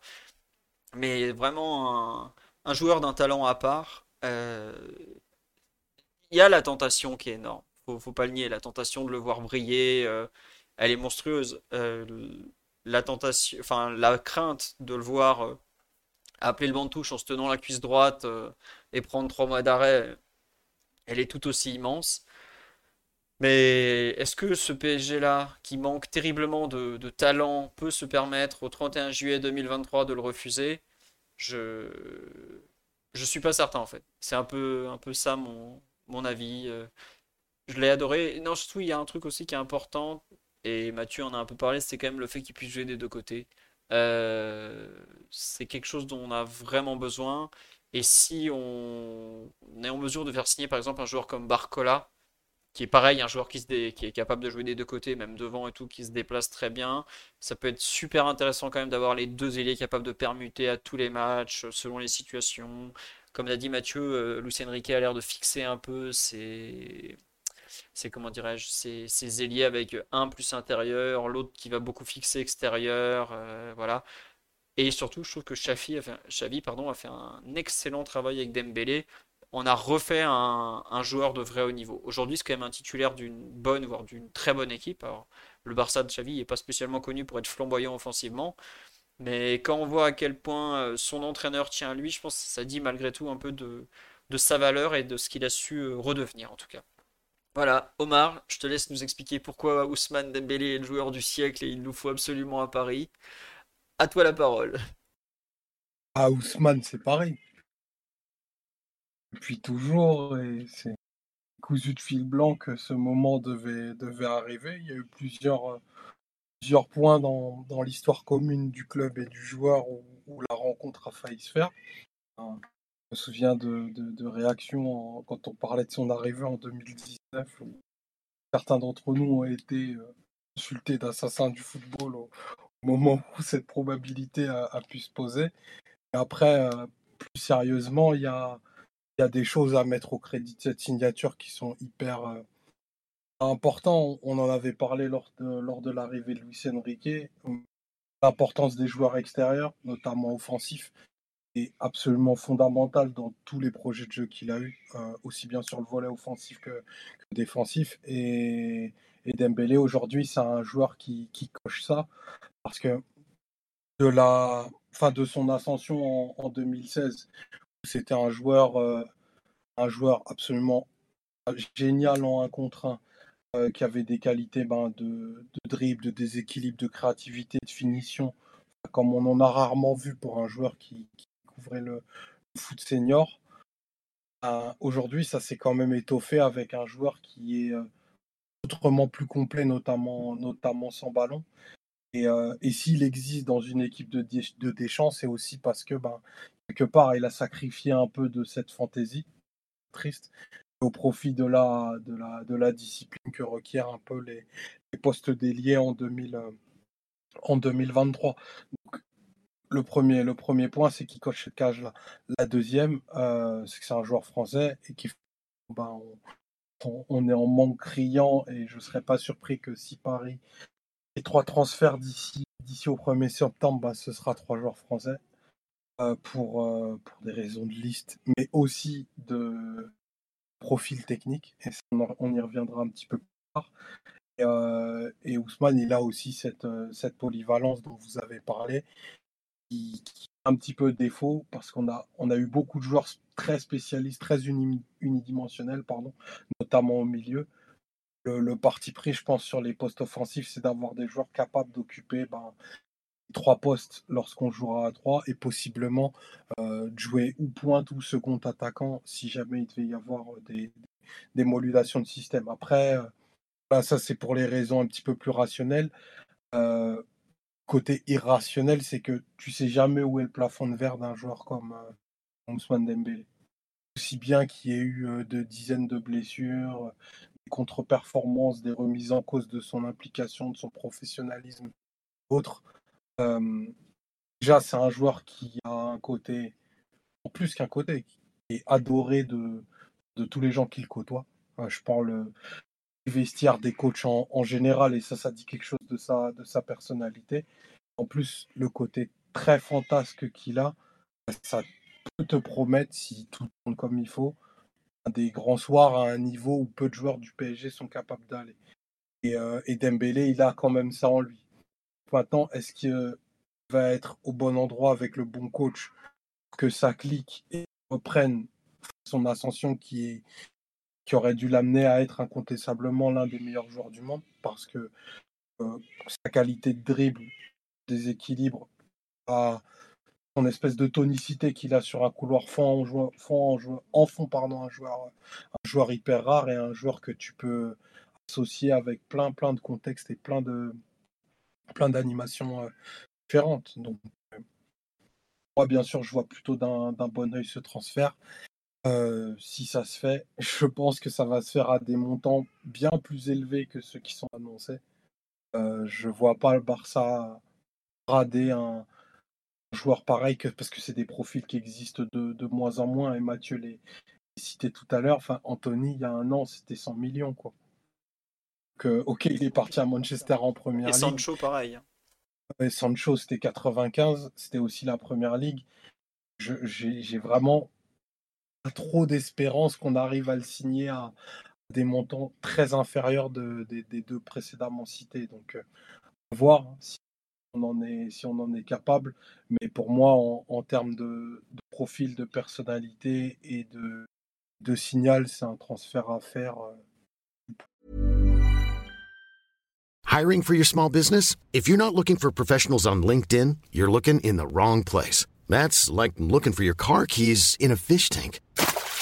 LinkedIn helps you hire professionals you can't find anywhere else, even those who aren't actively searching for a new job but might be open to the perfect role. In a given month, over 70% of LinkedIn users don't even visit other leading job sites. So start looking in the right place. With LinkedIn, you can hire professionals like a professional. Post your free job on linkedin.com slash people today. Are you ready for truly hydrated skin? Meet Hyaluronic Body Serum, a breakthrough in body care from Osea. It's clinically proven to instantly increase hydration by 161%. Their lightweight, fast absorbing serum delivers 24 hours of nonstop hydration for silky smooth skin without the sticky afterfeel. Osea's latest innovation combines the magic of their best-selling hyaluronic sea serum with a new formula that's good for the whole body and five types of hyaluronic acid to target every layer of the skin. Osea is a women-founded, women-led brand that's been crafting seaweed-powered products for nearly 30 years. The best part? Everything Osea makes is clean, vegan, cruelty-free, and climate-neutral certified, so you never have to choose between your values and your best skin. Treat your skin to clean, vegan skincare from Osea. Get 10% off your first order site-wide with code SUMMER at OseaMalibu.com. That's O-S-E-A Malibu.com code SUMMER. Ça, a coupé sur le mot final, mais on, sent que tu es très convaincu. Et il y a des gens euh, sur live qui me demandent, mais est-ce que Lucien Riquet a validé? Alors, euh, bah déjà, comme l'a dit Omar, d'un point de vue technique, par rapport à ce qu'on voit sur le terrain, par rapport à ce qu'il aime faire, c'est évidemment un joueur qui l'intéresse. Et aujourd'hui, il y avait un article de Sport, donc le journal catalan, pas le meilleur, on va pas faire semblant, il n'y a, pas que des cracks là-dedans. hein. Mais en tout cas, ils expliquaient que pour eux, oui, Dem- euh, Luis Enrique était une des clés, notamment du, du transfert de Ousmane Dembélé. J'avais commencé à l'écrire le- l'article sur ça, j'ai eu le temps de finir tout à l'heure. Je, mettrai dans la nuit en ligne sur le site au pire. Mais en gros, il disait, Luis Enrique, il a analysé son effectif et il a dit aujourd'hui, j'ai pas un seul joueur qui va déborder en fait. Je n'ai pas de joueurs de débordement et je cherche, il me faut des ailiers qui soient verticaux, des ailiers qui vont vite, des ailiers qui sachent attaquer les espaces et qui sont capables de déborder balle au pied. Aujourd'hui, je n'en ai pas un seul. Le seul qui s'en rapprochait à une époque, c'était Neymar, mais bon, il a 31 ans et on sait qu'aujourd'hui, compter sur Neymar, c'est un peu compliqué malgré tout, même si 2022-2023 a peut-être été ses, ses six meilleurs mois depuis euh, des années, en tout cas les, six premiers. Euh, bon, voilà aussi pourquoi je pense que Luis Enrique est très très intéressé par, euh, par Ousmane Dembélé. Et oui, c'est clairement pas une piste que Luis Campos a validée. ouais. Oui, Omar? Euh, Mathieu, pardon? Non, pardon, euh, juste euh, tous les, tous les entraîneurs du moule Barça, et tu l'as vu avec Xavi, sont quand même très intéressés par un profil Team Dembélé parce que c'est le joueur que tu peux prendre euh, isolé comme ça sur le côté, donc très adapté au jeu de position. Il va attendre le ballon sur le côté et ensuite en un contre un, il est capable d'éliminer avec une très grande facilité et en plus de prendre soit l'extérieur, soit l'intérieur parce qu'il a les deux pieds. Donc ça en fait un joueur idéal pour les projets pour les projets de jeu de Xavi, de Guardiola par exemple ou de, de Luis Enrique. Ça c'est l'évidence. Après, je te suis un peu moins dans l'idée euh, du joueur qui va attaquer les espaces. Pour moi, Dembélé, c'est moins ça. C'est moins un joueur qui va prendre la profondeur. Barcola, a priori, ce serait plus euh, déjà cette, euh, cette idée-là de ce qu'on a vu à Lyon. Dembélé, c'est le joueur qui va recevoir arrêter. Bah, avec une équipe, par exemple, qui va construire côté gauche, qui va ensuite renverser côté droit, lui va être en, isolation un contre un face, à, face, face au latéral adverse. Ensuite, prendre soit l'intérieur, soit l'extérieur, déborder et, centrer et faire la différence. Ça, c'est des, des choses qui collent très très bien au modèle de jeu de, d'un Luis Enrique, d'un Xavi, d'un Guardiola aussi. Donc euh, ça m'étonne pas de, que, que l'intérêt soit aussi du côté de- de- du technicien parisien. Ouais. Et mais tu sais marrant que tu as cité euh, Guardiola parce que c'est typiquement ce qu'il avait fait en arrivant au, au Bayern, c'est qu'il avait mis en place un système où il travaillait beaucoup dans Robin l'axe. Model, Et voilà. Mais à l'époque, déjà, il avait, bah, il avait commencé, il avait euh, Coman et Diego Costa aussi.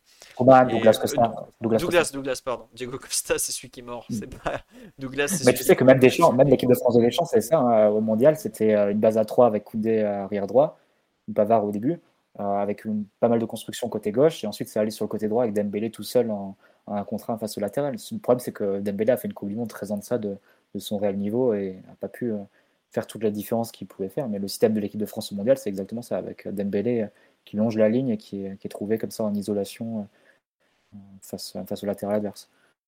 Tiens, non mais t'as raison, et c'est vrai que c'est là où il est redoutable, c'est le 1 contre 1, c'est un des... Quand il.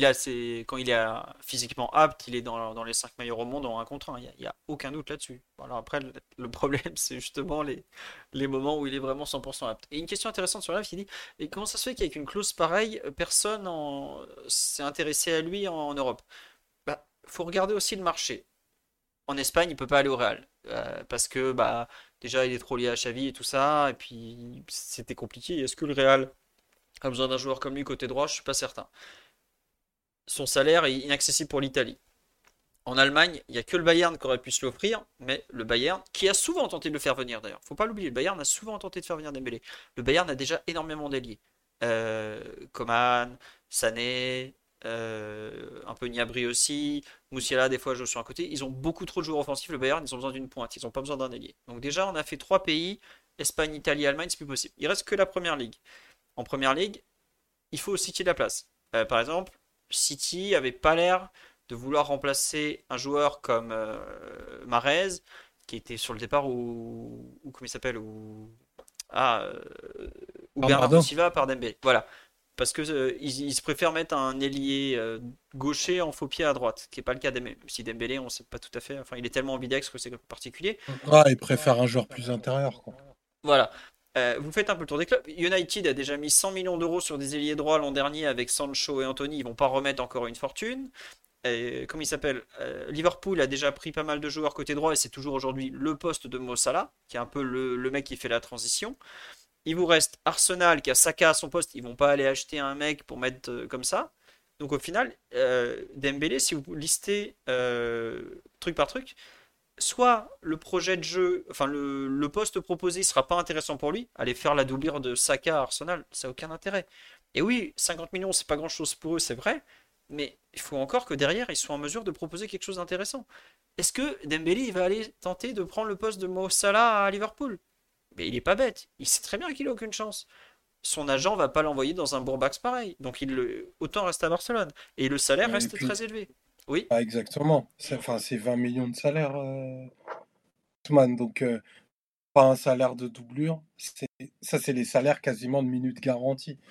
Une fois que tu as fait le tour, euh, le tour d'Europe que tu viens de faire, ben, vraisemblablement, il n'y a que deux options pour lui prolonger aux conditions financières évoquées, ou aller dans le seul club capable de lui donner l'argent et les minutes. Et en Europe, il n'y en avait qu'un seul, et, le PSG. Et on me dit, les, Anglais n'hésitent pas, détrompez-vous. Les Anglais ont des masses salariales beaucoup mieux encadrées que ce que vous pensez. Je pense que, bon, déjà, la plus grosse masse salariale du monde, elle était au PSG, elle n'était pas en Angleterre, hein, par exemple. le Bayern, par exemple, file souvent des plus gros salaires que la plupart des gros clubs anglais. Et le Real, euh, ils faisaient semblant, ils avaient une masse salariale pas possible aussi. Donc, euh, il y a beaucoup, beaucoup, beaucoup. Bon, alors l'Arabie Saoudite, ça j'en parle même pas, mais je, crois que Dembélé n'est pas du tout tenté par l'Arabie Saoudite, honnêtement. Enfin, il n'y a même pas eu d'écho comme quoi ils ont essayé de le débaucher, ou en tout cas. Euh, ou alors il a refusé direct. C'est aussi au choix. Donc, c'est à voir. mais, ouais, Par contre, c'est intéressant, Philo, de, que Dembélé ait accepté son transfert au PSG, parce qu'en 2019, bah, Omar a rappelé le fameux épisode de l'échange avec Neymar. Il y avait aussi Rakitic et, Todibo dans, le lot. A priori, ça butait quand même beaucoup sur la volonté de Dembélé de ne pas quitter le Barça. Euh, l'an dernier, bah, il y a eu la possibilité, mais Campos a, mis un peu la, fin à la piste, mais a priori, du côté joueur, je pense, enfin, c'était pas acquis qu'il aurait accepté de, venir au PSG. Là, il y a quand même un changement de, pied. C'est assez intéressant à noter parce qu'on peut se dire que, voilà, avec l'avenir incertain de Mbappé, euh, est-ce que lui voudrait, euh, voudrait aller dans, dans un club comme le PSG. Bon, sans doute qu'il y a un certain nombre de millions de bonnes raisons de, venir au, PSG, mais au Barça n'était pas payé non plus avec, au lance-pierre. Donc c'est euh, assez intéressant. Donc si la signature se concrétise, ça ferait un deuxième joueur titulaire de l'équipe de France à, revenir en, Ligue 1 ou à venir en Ligue 1 cet été au PSG. C'est euh, quand même à noter, on l'a très très peu fait ces dernières années. Globalement, les joueurs ne voulaient pas venir. Là, c'est ce que j'allais dire. C'est eux qui voulaient pas. Mm. Hein. Ah, bien sûr, bien sûr. Et on me demande qu'est-ce qui fait que Campos n'a pas posé de veto cette année? Ben, C'est pas compliqué, c'est que son influence a diminué au sein du club. L'an dernier, il arrive, il fait ce qu'il veut. Cette année, ça s'est mal passé. L'an dernier, il imposait des joueurs à Galtier. Cette année, c'est Luis Enrique qui a imposé des joueurs à Luis Campos. Et il y a aussi le fait que. Euh, il y a des ex-dirigeants qui reprennent de l'influence dans l'ombre un certain apéro, pour ne pas le citer, la légende, est toujours en train de graviter autour du PSG. Nasser Al-Khelaifi semble décider à faire ce transfert. Nasser Al-Khelaifi apprécie beaucoup de rapatrier des joueurs français. C'est quelque chose, si vous écoutez bien ses interviews, euh, c'est quelque chose auquel il tient. Euh, il a toujours dit qu'il voulait des Français au Paris Saint-Germain. Oui, Mathieu, vas-y. Je pense que c'est une, une, idée qui a été suggérée par le, comité des superfans, euh, qui, était vraiment très pour le fait de, de faire venir des joueurs français en, Ligue 1. Donc euh, je pense que ça, ça, ça, doit être une idée de Sabri PSG ou rien. ce transfert de, de Sman Dembélé et qui a pris bien sûr le dessus sur Luis Campos dans la confection de, l'effectif de l'an prochain. Très bien, merci pour cette sortie. Ça À chaque podcast, on se crée un ennemi ou presque, et, là, on y a droit encore. Oui, Mathieu, tu vas ajouter quelque chose de plus sérieux ou t'as fait des conneries pour, être, plus sérieux, je pense qu'à ce stade, on peut supprimer le poste de directeur sportif au PSG. C'est un poste qui a même plus d'inconvénients qu'autre chose. Euh, les gros transferts, ça va être Nasser. Tu mets un directeur général qui te, qui te fait les transferts plus, euh, de, moindre, de moindre importance. Et voilà, les gros transferts, tu mets Nasser. Et ça suffit. Hein. je pense qu'aujourd'hui, le poste de directeur sportif, c'est plus de nuisance qu'autre chose au PSG. on l'a assez vu ces dernières années. il a déjà été supprimé de toute façon. Il est conseiller football. Ah, bah voilà, il, conseille, mais en tout cas, ses conseils sont pas. On les écoute pas trop. Hein. non, après, non, mais tu vois, par exemple, as, je pense que bah, c'est peut-être aussi un peu pour ça qu'on fait venir un Maldini, mais je pense que tu auras toujours besoin d'un type au quotidien. Enfin, c'est vrai que là, tu vois, ça fait bizarre. C'est là où j'ai vu des tweets cet après-midi comme quoi c'était ridicule. Euh, l'an dernier, on l'a pas voulu, les gratos. Cette année, on, le prend. Mais la différence, c'est que l'an dernier, bah, c'était Campos qui a refusé euh, le dossier parce qu'il disait que c'était trop dangereux en termes de blessures, tout ça. Galtier n'en voulait pas spécialement. et je sais pas 3-5-2. Voilà. faire un 3-5-2 l'an dernier aussi. Voilà. Et puis surtout, au poste où joue Dembélé, il y avait Messi. Quoi. Tu vas pas, tu vas pas sortir Messi pour mettre Dembélé. L'an dernier, par rapport à l'effectif de, juin à juillet, ça n'avait pas de chance, par exemple. Ça n'avait pas de sens, pardon, pas, pas de chance. Euh, là, cette année, tu joues, tu pars visiblement dans une attaque à 3 avec euh, deux joueurs excentrés, dont un qui risque possiblement de se retrouver à allonger la ligne. Tu as besoin d'un élément déséquilibrant. Bah ouais, Ousmane Dembélé, d'un coup, ça a du sens. Alors oui, c'est sûr que le, problème des blessures est toujours euh, prégnant ça peut toujours mal finir. Ça se peut, il va rentrer euh, premier match, accélération, claquage, terminé bonsoir, on le revoit en novembre. C'est possible. Mais au bout d'un moment, tu as un besoin de, déséquilibre qui est flagrant pour construire ton attaque, et il représente totalement ça. Donc oui, est-ce qu'il risque pas de devenir un poids mort au bout de quelques saisons? En théorie, s'il signe 5 ans, il a 26 ans, en théorie, hein, je, dis, en théorie, il te donne ses plus belles années les années où il a mûri en tant qu'ailier, il a encore le coup de rein. Il a quand même été très bien façonné par Xavi. Hein. Je pense que vraiment pour ceux qui ne l'ont pas suivi, le travail que l'entraîneur catalan a fait avec lui de développement, de reconstruction euh, psychologique, parce qu'il était quand même au fond du trou avec euh, toutes les chèvres qu'ils ont nommées sur le banc de touche, euh, ça l'a beaucoup aidé. Là aujourd'hui, le PSG récupère, enfin si ça se fait hein, bien sûr, récupère un joueur, je pense, mûr psychologiquement, physiquement, bon, je dis ça, l'année dernière, il a été blessé trois mois, qui va beaucoup plus vite. Euh, on me dit c'est le mariage, c'est pas Xavi. Sur le terrain, j'ai tendance à considérer que c'est peut-être l'entraîneur qui influence plus que sa femme. Euh, voilà. Bon. Euh, on peut. Il y a, je trouve, de vrais motifs d'espoir. J'aurais pas forcément tenu le même discours il y a deux ans, quand en 2019, pas deux ans, en 2021 ou même en 2019, quand on essayait de l'échanger avec Neymar, Là, il était vraiment au fond du trou et c'était une très mauvaise idée. Voilà. On nous dit Twitter, 26 ans, c'est vieux. non, mais attendez, faut pas, faut prenez du recul avec le, X. C'est, un endroit où il y a des opinions des fois euh, complètement folles qui, se, sont euh, longuement étalées. Donc voilà, gardez du recul. Et 24 buts en 6 saisons, bah, c'est pas grave. C'est pas grave, on fera avec. Mais bon. Euh, sur le, le cas d'Embélé, j'avais mis dans les. Deuxième truc, est-ce que c'est un choix vraiment risqué? Tiens, Mathieu, toi qui es quand même un peu. Pas réfractaire, mais un peu dubitatif, tu trouves que c'est vraiment un choix risqué, au fait, par rapport au, marché, par rapport aux demandes et tout ça, dans le fond Ou pas si risqué que ça, finalement? Bah, Tu as quand même passé assez, vite sur la remarque de, de l'auditeur qui disait 24 buts en 6 saisons ça, rejoint un peu ce que en fait, surtout, il y a toujours une réputation de Dembélé. Je crois que c'était pas, c'était pas forcément un vrai chiffre. Hein. Il me semble avoir lu euh, plutôt 45 ou un truc du genre. C'est pour ça que je suis passé vite. Euh, mais vas-y, je t'en prie. Attends, je vais chercher en direct. Il a mis je crois qu'en Liga, 40 buts. ah ouais, c'est ça. Il a mis 40 buts en 185 matchs et en Liga, attendez, je vais vous les chercher les stats. Voilà, c'était 24 buts en 127 matchs de Liga.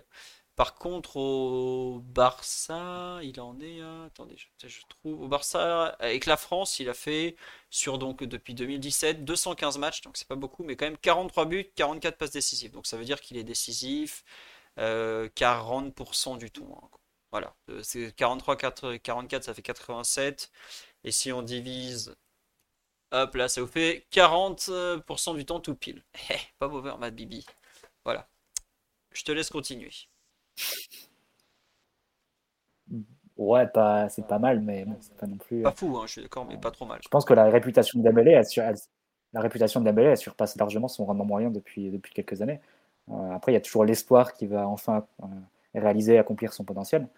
Euh, ben, enfin, est-ce qu'à 26 ans, c'est pas vieux, hein, je suis d'accord, et il a encore des années à donner, mais est-ce qu'il n'a pas atteint son plafond justement? Est-ce que le max que tu peux espérer de Dembélé sur les 5 prochaines années, c'est pas justement ça? C'est-à-dire entre 25-30 matchs, où tu vas avoir peut-être 10 matchs de, de crack mondial et 15-20 autres matchs où tu auras quelque chose d'assez irrégulier, où tu, de temps en temps, tu auras un bon truc, mais tu auras aussi pas mal d'actions qui, vont t'exaspérer. Et le reste du temps, les 15-20 autres matchs, 20 autres matchs de la saison, bah, il sera blessé ou, absent. Est-ce que c'est pas ça le max au final de, ce que tu peux espérer de Dembélé? Si c'est ça, est-ce que ça te convient? Ça, tu, peux, tu peux dire que c'est le cas. Hein. Tu peux dire après tout au PSG, tu n'as pas non plus besoin d'avoir un joueur qui va être régulier, sur les 50 matchs de la saison du moment qu'il est, est, bon et très bon sur les, quelques matchs qui l'intéressent vraiment. Et Dembélé peut l'être. Euh, à voir, hein. c'est un calcul, mais bon, pour moi, oui, c'est un risque parce que tu parles pas d'un joueur qui est en, en pleine ascension, en pleine dynamique. C'est un joueur avec des points d'interrogation qui sont évidents. Tu parlais tout à l'heure, Philo, de, certains clubs qui ne bougent pas sur lui parce que voilà, ils ont déjà les postes bien occupés, mais aussi parce qu'ils savent très bien que ce qu'a montré Dembélé au Barça sur les cinq, dernières, sur les cinq années précédentes, sur les six années maintenant, euh, sont, est, pas, pas digne d'un. Enfin, comporte trop de risques en fait. Ce serait un investissement qui serait, qui serait trop euh, incertain pour vraiment le faire les yeux fermés. Là, le PSG le fait, mais le fait aussi contraint parce que tu as des, euh, des, points à régler sur la liste UFA, sur l'absence totale des lieux de débordement dans ton effectif. Voilà, ça, c'est des choses qui, qui sont tellement euh, évidentes euh, que tu es obligé de considérer un profil comme, comme le sien pour, pour l'effectif de l'an prochain. Mais en soi, si tu avais, si avais à choisir, ben, peut-être que tu n'irais pas, pas sur Dembélé. Si tu avais un budget limité, pas de contraintes de liste, etc., sans doute que tu ferais autre chose. Mais bon, comme tu peux pas faire autre chose, ben, tu fais Dembélé. Non mais c'est vrai que euh, on tiens une question qu'on nous a posée tout à l'heure, effectivement, qui j'ai beaucoup lu aussi ces derniers jours sur Twitter. Pourquoi le PSG fait Dembélé à 50 millions et un salaire euh, pas possible, alors que euh, Moussa Diaby était disponible pour 55 millions d'euros? Qu'est-ce que tu en penses toi justement de ce débat Je pense que... Moi, Diaby, j'ai une, une, opinion un peu, un peu moins bonne que, que certains. Je trouve que c'est un joueur qui n'est pas aussi autosuffisant ou aussi capable d'éliminer. Euh, après, j'en ai encore beaucoup l'image de, ce qu'il avait fait au PSG, où c'était très bien ce qu'il faisait, mais c'était quand même beaucoup. Euh, euh, on va dire que les, passes et les, buts qu'il faisait, c'était beaucoup servi par Neymar. Il ne faut pas tourner autour du pot. C'est Neymar qui vraiment le, mettait en profondeur, lui arrivait à le trouver dans des conditions qui étaient très bonnes à chaque fois. Ensuite, Diaby avait juste à, terminer ses actions. Évidemment, j'ai vu qu'en Allemagne, il avait beaucoup, il avait beaucoup progressé. Mais je ne sais pas si c'est un joueur qui peut être réalisé d'un top club aujourd'hui, Diaby. Je pense que Dembélé, le meilleur Dembélé, il peut l'être. Euh, toute la question de savoir, toute la question est de savoir si tu auras le meilleur Dembélé un, nombre suffisant de fois. Euh, Diaby, je pense qu'il a malgré tout un plafond sur le plan technique, sur le plan de la, créativité. Dembélé, il peut tout, enfin voilà, sur un terrain, il, sait tout faire, il peut, il a cette créativité, cette, euh, parfois cette illumination qui peut, qui peut changer un match. Je pense Diaby, c'est pas tout à fait le même, le même type de joueur. C'est un joueur qui a sans doute un plafond un peu plus bas, et, mais qui, par contre, qui peut être utile dans un nombre de situations qui est très intéressant. Et je pense, je suis assez convaincu qu'avec Emery à Aston Villa, il peut faire de, très bonnes choses aussi. Ouais. Euh, non mais ouais, ça je te rejoins. Et j'ai beaucoup des, j'ai beaucoup, et j'aime toujours autant Moussa parce que bah, j'ai vu débuter et que c'est un petit de chez nous mais euh, je pense qu'il a, il a moins de talent que Dembélé et surtout je pense qu'il est moins à même de faire des différences en un contre un. Il est bien meilleur pour attaquer l'espace, pour, euh, pour finir aussi notamment, parce que c'est devenu un joueur qui est quand même plutôt pas mauvais face au but. Mais je pense qu'il est moins, moins joueur de provocation que, que euh, dans l'ensemble. Donc tout simplement un choix de profil. Et je sais pas aussi, faut pas l'oublier, à quel point le PSG euh, était ouvert à l'idée de racheter quatre fois plus cher un joueur euh, qu'il a, formé puis vendu. Et je ne sais pas non plus à quel point Diaby avait envie de revenir dans un club qu'il connaît bien et où il sait que parfois les joueurs formés au club ont moins de comment dirais-je de place que ceux qui ont été achetés ailleurs. Voilà. Donc, euh, quelques idées. Je sais pas, Omar, si tu veux compléter sur le pourquoi le PSG va sur Ousmane plutôt que sur Diaby? Peut-être aussi que l'agent compte. Hein. On va pas faire semblant. hein. Faut pas ouvrir les yeux. hein. Le nom de l'agent. Non, mais voilà, faut le dire. Le nom de l'agent fait des fois 50% du transfert. Il faut... On va dire les termes, comme sujet-. Je propose qu'on passe au sujet suivant. Donc euh, Omar, euh, habitant dans un, le même arrondissement que Moussa, il n'a pas envie d'avoir des problèmes, vous comprendrez. Non, euh, plus sérieusement, euh, Titi vient d'arriver. Bonsoir Titi, comment vas-tu? Bonsoir, bonsoir, ça va et vous? Très Salut, bien, on parle bien. t-shirts oversize là, Titi. On rencontre. On est bien dans le podcast Why Not, c'est ça? C'est ça.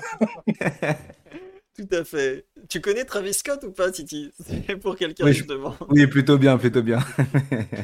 Euh, un tiens, ton avis rapide sur Ousmane. euh, est-ce que tu seras clan Marty qui est échaudé par ses nombreuses blessures ou tu es du clan des, optimistes euh, permanents que sont les pères de famille Omar et moi?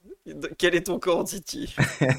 Ben, en, en vrai, blague à part, euh, je pense que l'historique de blessure de Douceman est, assez, préoccupant. Maintenant, je pense que c'est, un joueur dont le profil colle vraiment bien avec ce dont on a besoin. J'ai vu dans les récents articles euh, qu'il était dit que Luis Enrique avait, euh, euh, avait envie de l'utiliser à- autant à droite euh, euh, comme à gauche. Je pense un joueur qui est, qui est pas mal dans la, dans, la percussion, capable de rentrer son pied gauche lorsqu'il joue à droite, etc.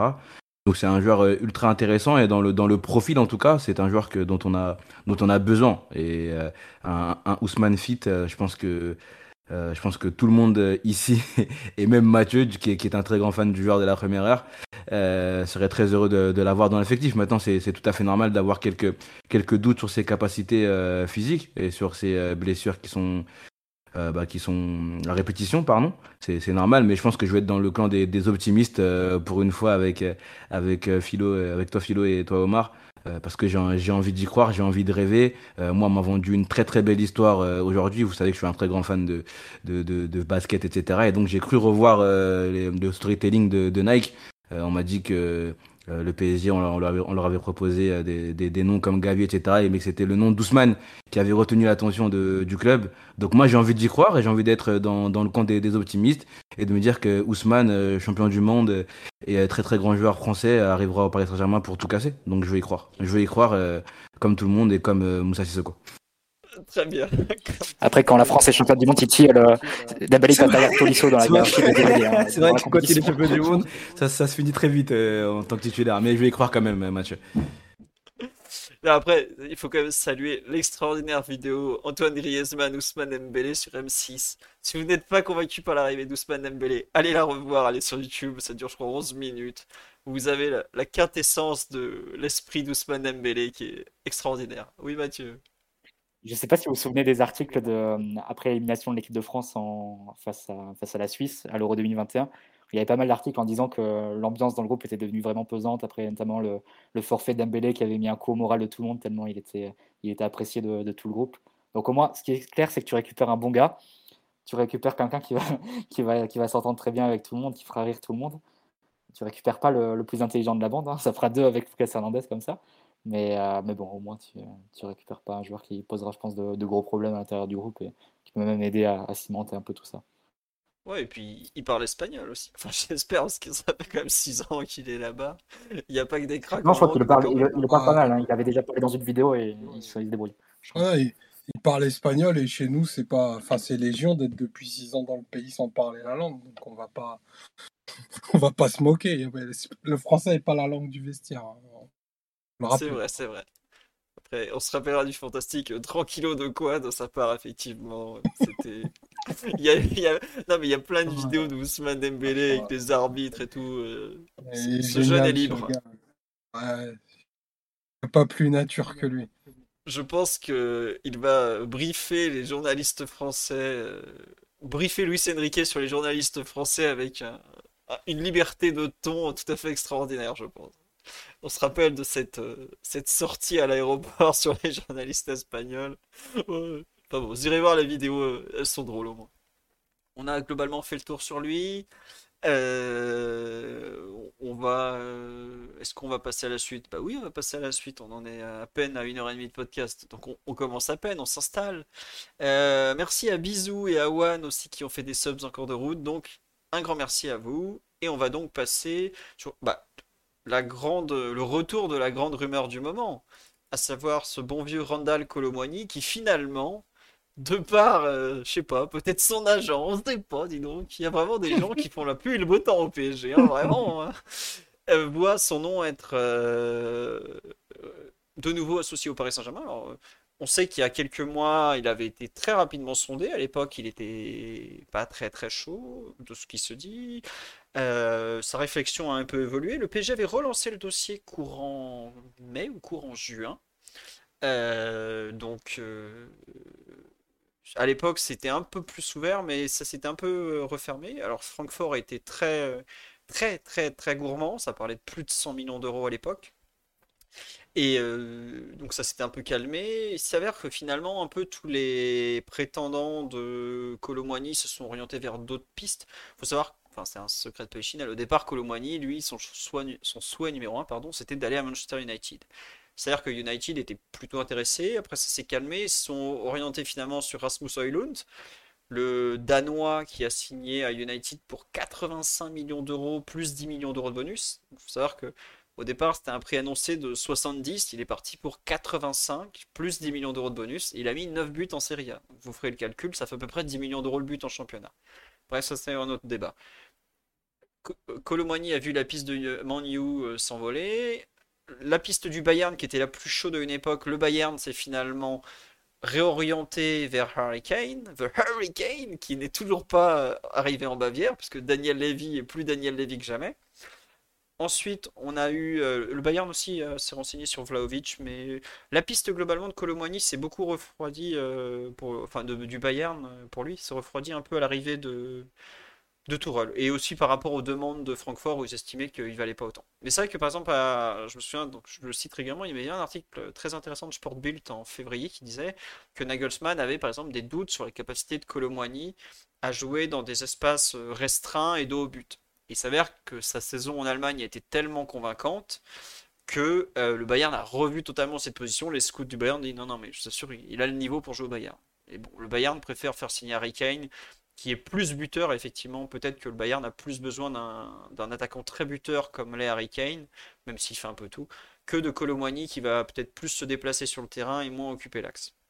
Même si c'est vrai que les deux sont, sont des bons pivots. Donc, Colomboigny, ça a été relancé il n'y a pas très longtemps. Alors, la presse française du jour, plutôt donc euh, orientée côté français ou agent, euh, oui, Harry Kane est aussi meilleur que Randall Colomboigny, il n'y a pas de honte à le dire. Euh, c'est probablement vrai, je, vous laisserai faire un débat un jour. Mais euh, ce que je veux dire, c'est que la presse française évoquait euh, de nouveau un montant de 70 millions d'euros, hors bonus.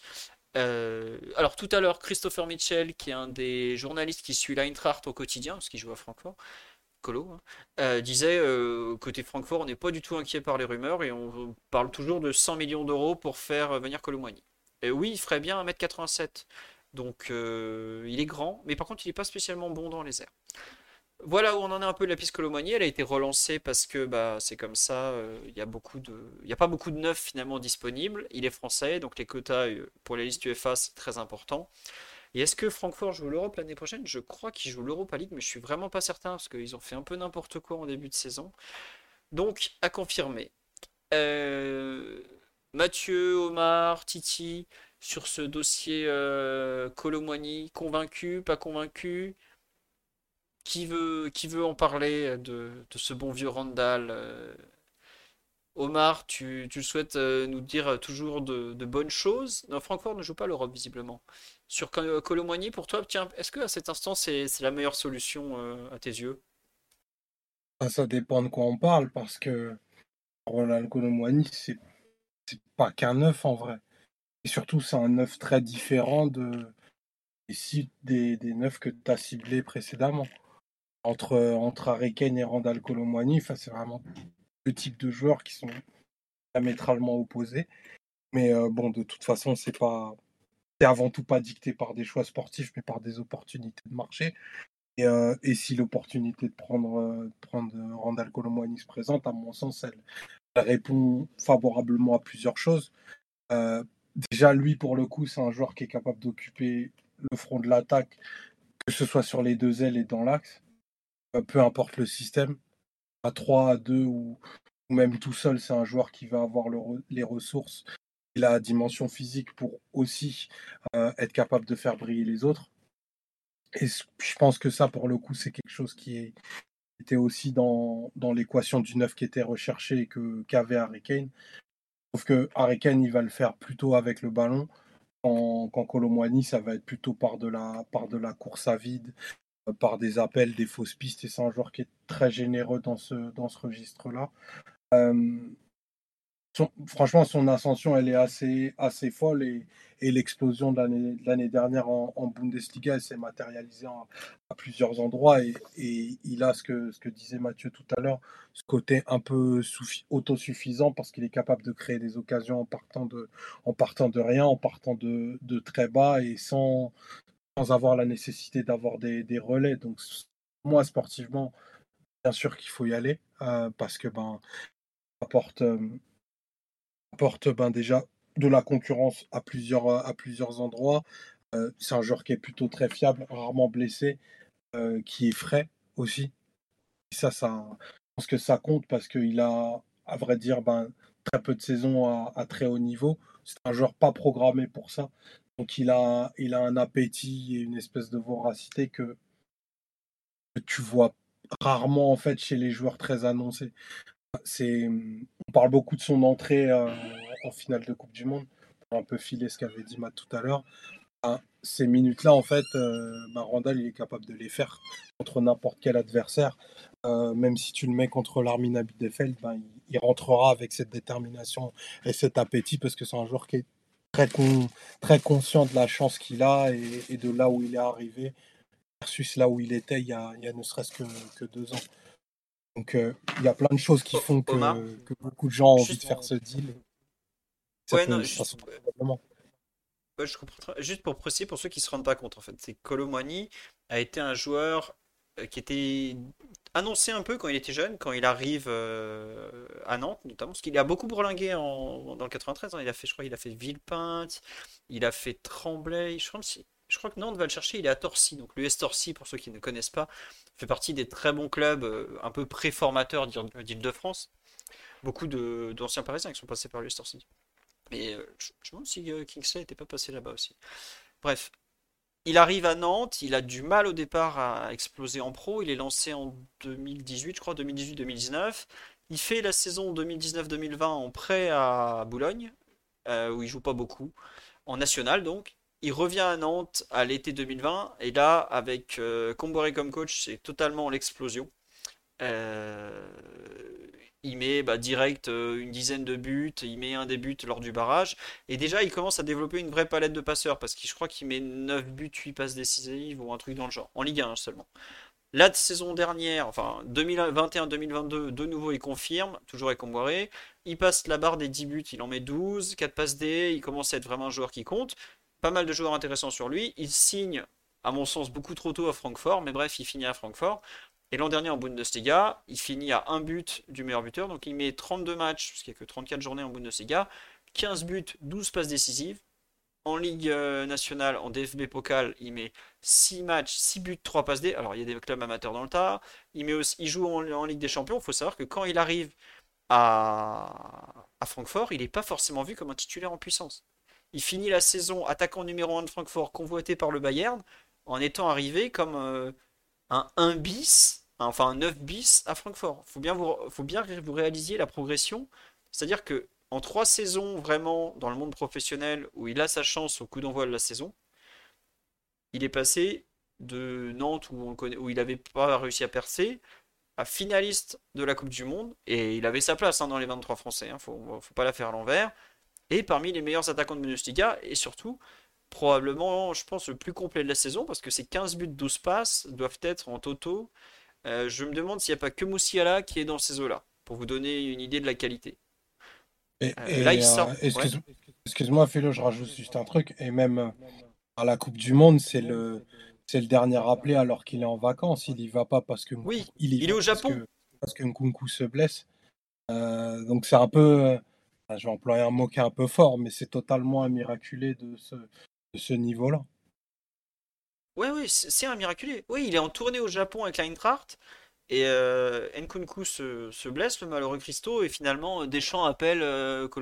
Mais par exemple, pour ceux qui suivent la Bundesliga, Marcus Thuram était dans le groupe initial, Colomboigny n'y était pas.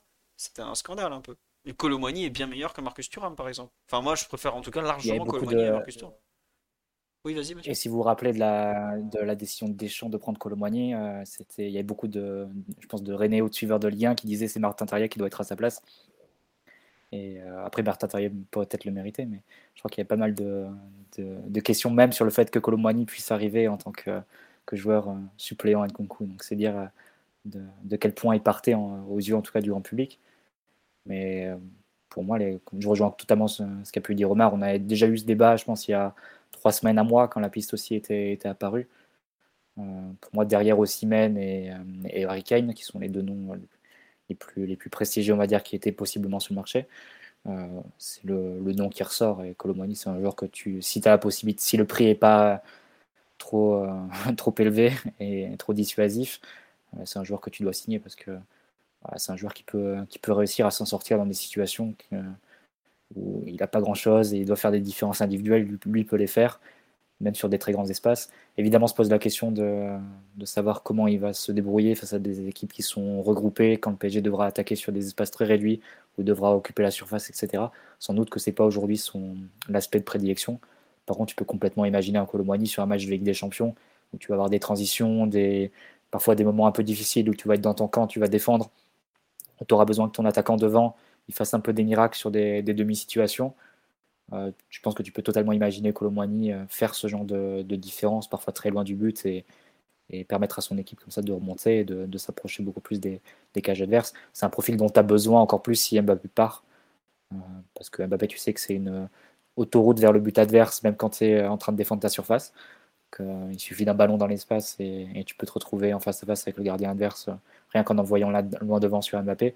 Colomboigny, je dis pas que c'est le même niveau, évidemment non, mais euh, il y a un peu de ça aussi dans l'idée où même quand tu es un peu, un peu loin, bah, Colomboigny, c'est un joueur qui peut te faire des différences et, et réussir à rapprocher ton équipe de, du but adverse. Donc, euh, non, moi je suis assez, assez optimiste, assez positif sur cette piste. Euh, c'est un joueur aussi en pleine ascension, en pleine dynamique, Ouais, contrairement justement. à Dembélé. Donc, euh, C'est ouais, ce qu'on me dit sur le live. euh, Est-ce que c'est pas justement juste un miracle du football? Mais regardez, depuis le début de sa carrière, tous les ans, les chiffres augmentent régulièrement. quoi. On est passé de 9 buts en 37 journées à 12, puis à 15. Les passes décisives, on est passé de 4 à 12. Tous les ans, il marque plus, il fait plus de passes. Et surtout, il a 24 ans, mais c'est un joueur qui est très frais dans le professionnalisme, qui n'a que 3 saisons complètes. C'est ça qui est hallucinant. C'est que ses 24 ans sont. Ouais, il est né la même année que Mbappé. Ouais, ok. Mais Mbappé, au même âge, il doit avoir le double de matchs, en fait. C'est pas. De- euh, C'est un joueur qui doit encore progresser. C'est un joueur qui doit encore progresser. Et même le, Totalement. au niveau des, des minutes au très très haut niveau, euh, la, la Champions League, je crois qu'il a, il a joué l'an dernier. Enfin, je crois, je dis pas je crois, il a joué Oui, l'an dernier. ça, c'est ça. Mais Ouais. il a, il a pas beaucoup de, de, de, gros matchs euh, dans- au très très haut niveau. Bon, il a, il a, il a une, une entrée en finale de Coupe du Monde et quelques, bons, quelques bonnes entrées aussi sur les, sur les tours d'avant. Mais c'est un joueur qui, qui va devoir aussi se, se faire les dents, entre guillemets. Mais par contre, euh, la, la progression, comme tu dis, elle est, elle est linéaire et il ne fait que progresser euh, d'année euh, après année. Et je pense que, c'est totalement le type de joueur que, l'on doit avoir chez nous. Euh, là, euh, Marty a parlé un peu de, l'attaque de la profondeur. Et effectivement, c'est un, profil qu'on avait peut-être peu vu sur les neuf euh, ciblés jusqu'ici, à part avec Osimhen. hein.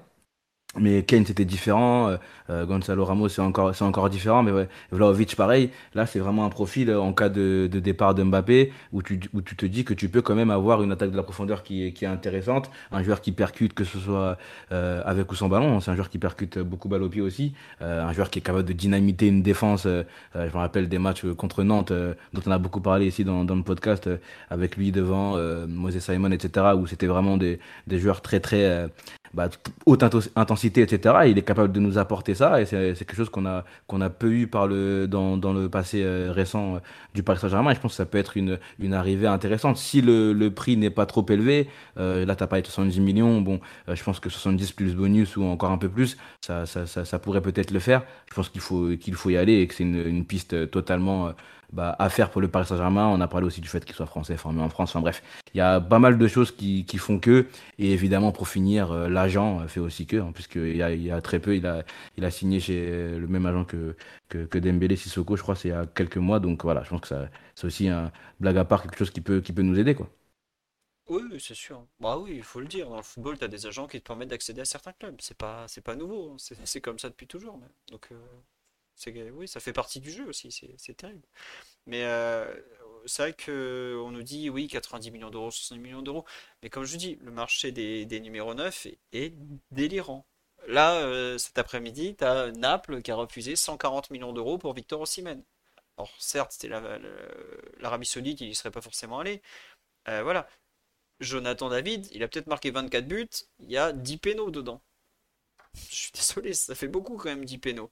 Et il est euh, sur ses expected goals, par exemple, il est inférieur à ce qu'il devrait marquer.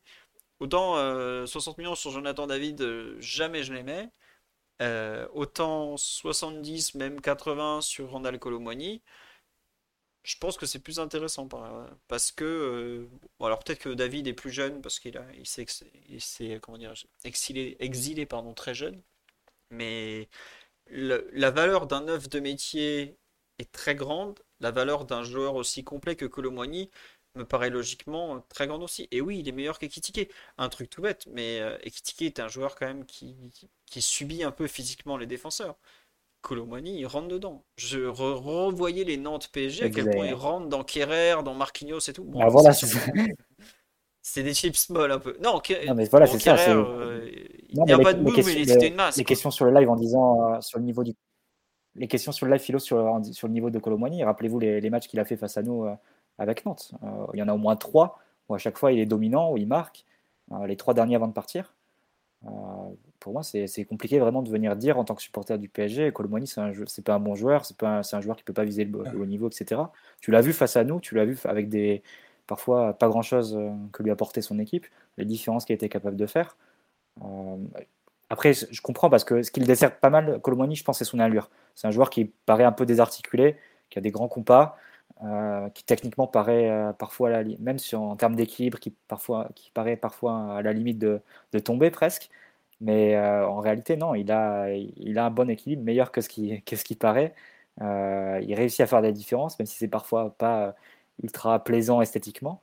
Mais il en fait beaucoup plus que, que ce qui me paraît, en fait.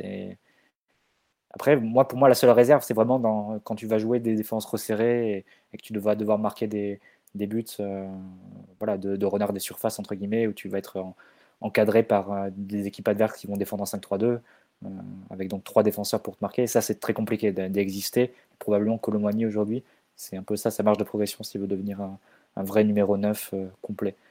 Mais sur tous les autres, sur tous les autres aspects, je pense que c'est vraiment un joueur très très intéressant. Dit, il a pas de Ouais, limite actuellement, excuse-moi, Euh, limite actuellement et, et qui a été un petit peu en, en filigrane tout au long de sa carrière, c'est qu'il a besoin d'un certain volume d'occasion pour, euh, pour marquer. Assez important par rapport à, à ce- à un joueur offensif. Enfin, le, le ratio des meilleurs, enfin, type euh, Mbappé, Haaland, en gros, c'est autour d'un pour trois. Tu, vois. tu vas avoir un but tous les, tous les trois tirs. Colomboigny, c'est au-dessus. Par contre, là où il est très au-dessus et très en avance, c'est qu'il crée aujourd'hui des occasions comme quasiment personne. Et ce qui peut faire tilter très fort les supporters, parce que euh, moi, j'a- j'avoue que cette discussion me fait un peu rire de se dire euh, un an plus tard que Colomboigny à 70 millions, c'est une bonne affaire. Colomboigny, il était dans le championnat de France il y a un an. Euh, il avait au bas mot un seul club français vivement intéressé par lui, alors que ça crevait les yeux. Il avait des qualités dans au moins deux aspects. Et, euh, et aujourd'hui, bah, tu vas te retrouver aussi par, euh, par déficit de préparation et aussi un peu, je pense, par snobisme à, à payer une somme euh, délirante pour un joueur qui était qui était dans notre championnat et qui était en train d'éclore tranquillement. Quoi. Après, est-ce que tu lui aurais donné les minutes qu'il a eu à pardon, je ne pense pas. Mais par contre, je suis assez sûr que niveau compétence et niveau montré, avait assez peu de doutes qu'il en serait là. Après, tout a bien cliqué, il y a, il y a, un peu de chance, on a toujours, mais sur les compétences pures, sur ce qu'il avait montré la saison dernière, franchement, ça crevait les yeux qu'il y avait des trucs spéciaux en Colomboigny. Ah, il y a aussi un point, c'est qu'il s'était mis d'accord avec l'Eintracht euh, très très très très tôt, un moment où c'est vrai que les recruteurs français n'avaient pas réalisé à quel point il était bon en fait. Le Francfort l'avait très vite senti, et c'est là où ils ont été bons, et Francfort se coûte très très bien d'ailleurs. Globalement, ils ne se trompent pas beaucoup dans le recrutement, je peux vous le dire. Mais euh, on verra combien vont nous revendre euh, Junior dans quelques années, mais en tout cas, ce sera intéressant. Et euh, effectivement, oui, il avait, même avant janvier, il signe à Francfort. Je crois qu'il s'était mis d'accord avec eux dès le mois de novembre, ou quelque chose, pas très très légal d'ailleurs, mais bon, c'est. Ah, ils n'ont pas, ils ont pas voulu laisser passer cette opportunité. Il y a, y a tampering, hein, comme on dit en NBA, Philo. Là. Ah, ils sont allés un peu. Pire que ça. ah, mais ça. Après, c'est vrai qu'en NBA, tu vois, ils, se mettent. Dans la nuit euh, où ça ouvre, ils sont tous d'accord pour signer les contrats à 200 patates. En foot, ça prend plus de temps. Exactement. Il y a plus d'avocats, faut croire. Mais non, oui, euh, c'était un, un, super joueur en France. Et en fait, sur là, je vois beaucoup de gens qui me disent Ouais, il a pas de référence, il a pas ci, il a pas ça. Mais les enfants, euh, au bout d'un moment, euh, s'il avait tout, je regrette, il serait pas chez nous en fait. Un joueur supérieur d'un voilà. en Bundesliga, c'est pas des références. Bah, tu vois, je comprends que en, Champions League, il a mis euh, deux buts, il s'est fait expulser un peu bêtement contre Napoli. C'est pas une campagne de Champions League hors non, mais c'est vrai que la, la, phase de poule se joue au moment où il est encore en train de s'installer à Francfort. Je me demande même s'il est titulaire pour le premier match, par exemple. Donc euh, voilà. Alors je sais pas s'il va vraiment signer. C'est une question sur laquelle je sais pas. Mais aujourd'hui, ça paraît être la piste à la fois la plus accessible et euh, peut-être finalement la plus logique parce que bah, Simen c'est intouchable. Kane, il va falloir le sortir de son île et c'est compliqué. Donc euh, et puis le Bayern est quand même très très chaud même si il tombe face au phénomène Daniel Levy. au bout d'un moment, il y a pas. globalement, il y a plus ou moins deux choix qui restent. C'est lui, Gonzalo Ramos, encore faut-il que Gonzalo Ramos ait envie de venir. C'est quelque chose qui semble évident pour tout le monde. Mais je suis pas sûr que ça soit aussi évident que ça, personnellement. Et ensuite, il y a le fameux Dusan Vlaovic, mais il semblerait que là, par contre, il y ait un gros stop euh, en interne euh, venant notamment de, l'entraîneur, si j'ai bien compris. Je dis si j'ai bien compris. C'est pas, je suis pas sûr que ce soit lui, mais en tout cas, il y a un gros coup de frein euh, récemment face au profil de Vlaovic qui explique pourquoi il y a beaucoup moins de rumeurs d'un coup sur, sur son éventuelle venue à Paris. Euh, voilà pourquoi aujourd'hui on parle de, de effectivement il nous, plaît beaucoup comme joueur même s'il n'y a pas forcément que lui. Et pour revenir sur le dossier Kane, il y a effectivement. Alors, c'est extraordinaire ce qui s'est passé. Vous allez prendre les tweets des journalistes allemands. Il y en a un qui attendait ce matin à l'aéroport de Munich le départ de la délégation bavaroise. Donc, ils ont pris leur petit avion. Parce qu'il faut savoir que ça devait être vendredi dernier et Lévi leur a fait Non, en fait, ça sera pas vendredi, ça sera lundi. Donc, ils ont fait Bon, d'accord, on va mettre de l'eau dans notre vin, on va attendre lundi ce lundi matin, nos petits Allemands, ils se pointent à l'aéroport de Munich, ils disent bonjour aux journalistes, très polis, euh, bon vol, ouais, ouais. Euh. Donc là, ils, pensaient vraiment qu'ils allaient revenir avec Harry Kane dans les bagages. Euh, bon, ils ont eu le rendez-vous, c'était cet après-midi, donc il pleuvait des cordes à Londres, ils ont bien été reçus. puis ils sont repartis bah, sans Harry Kane, en fait. Et en fait, ils sont repartis, on leur a dit, en fait, il y a 25 millions d'écart entre ce que vous proposez et ce qu'on veut. Et en plus, on vous avait pas dit, mais on veut que vous mettiez dans le contrat de Harry Kane une clause qui, si il veut revenir en Angleterre, on veut pouvoir le racheter en fait. Donc autant vous dire que Daniel Levy a, mis pas mal de barbelés autour de son joueur. Le Bayern, ils sont arrivés, ils ont dit non mais on s'attendait pas à revenir avec. Oui c'est ça, oui. Euh, donc vous avez attendu trois jours, vous y êtes allé à deux avec, euh, vous avez dit au grand chef de pas partir en tournée en Asie, mais c'était juste pour pas ne le pour pas ramener le joueur en fait. Donc euh, ils sont toujours coincés et en plus la petite cerise sur le gâteau, c'est que Daniel Layevi leur a dit il est pas mal votre euh, joueur là en attaque Matistel que j'ai recruté que vous avez recruté l'été dernier euh, contre 30 millions alors qu'il avait jamais joué en pro ou presque. Il m'intéresse. Donc bah, le dossier est quand même pas mal bloqué. Alors après évidemment que Harry Kane souhaite toujours aller au Bayern. Et on me demande si ça va se faire. Franchement, je sais pas, parce que Daniel Levy, c'est vraiment un mec à part. Je peux pas vous dire que ça va se faire, ça va pas se faire avec eux, avec nous. Il est capable de le garder et tenter de le reconvaincre. euh, voilà. Euh, je, je sais pas comment ça va se finir. Mais en tout cas, Harry Kane n'est toujours pas Bayern. Donc Nasser Al-Khelaifi, qui est vraiment l'homme derrière cette piste, euh, côté parisien, peut toujours espérer. Et un truc qu'on n'a pas dit, c'est que si le PSG a beaucoup d'argent, par exemple arrive à bien vendre Mbappé ou je ne sais pas, il est possible d'associer les deux en revanche. D'associer Kane et un Colomboigny. Parce que Colomboigny, dans ses grandes qualités, il y a notamment la possibilité de le faire jouer un peu sur un côté. À Francfort, par exemple, c'est quelqu'un qui va beaucoup s'excentrer côté droit. En équipe de France, vous l'avez vu rentrer côté droit. Alors, à terme, c'est un joueur axial, évidemment. Mais euh, c'est vraiment un joueur où ils sont capables de... Comment dirais-je de, de combiner. Oui, Mathieu? T'as quand même intérêt à sécuriser Colomboigny rapidement parce que si pour une raison ou une autre euh, ça devait s'enliser, Kane au Bayern Munich, euh, le Bayern n'a pas beaucoup d'options de repli. Euh, Vlahovic, a priori, c'est en discussion avec Chelsea pour un échange avec Lukaku. Euh, et euh, du coup, il resterait pas beaucoup d'options de repli pour le Bayern. euh, et Colomboigny, en réalité, serait à peu près la seule. Donc je pense que le PSG a quand même assez intérêt à accélérer sur cette piste-là, indépendamment de ce qui se passe pour Kane. Et après, on verra. Mais... Parce qu'à la fin, tu peux te retrouver comme le, le danon de la farce et payer 80 millions sur Gonzalo Ramos. qui, qui est un bon joueur quand même. Arrêtez de, de tacler Gonzalo Ramos. Comme tu dis, c'est un, un excellent joueur malgré tout.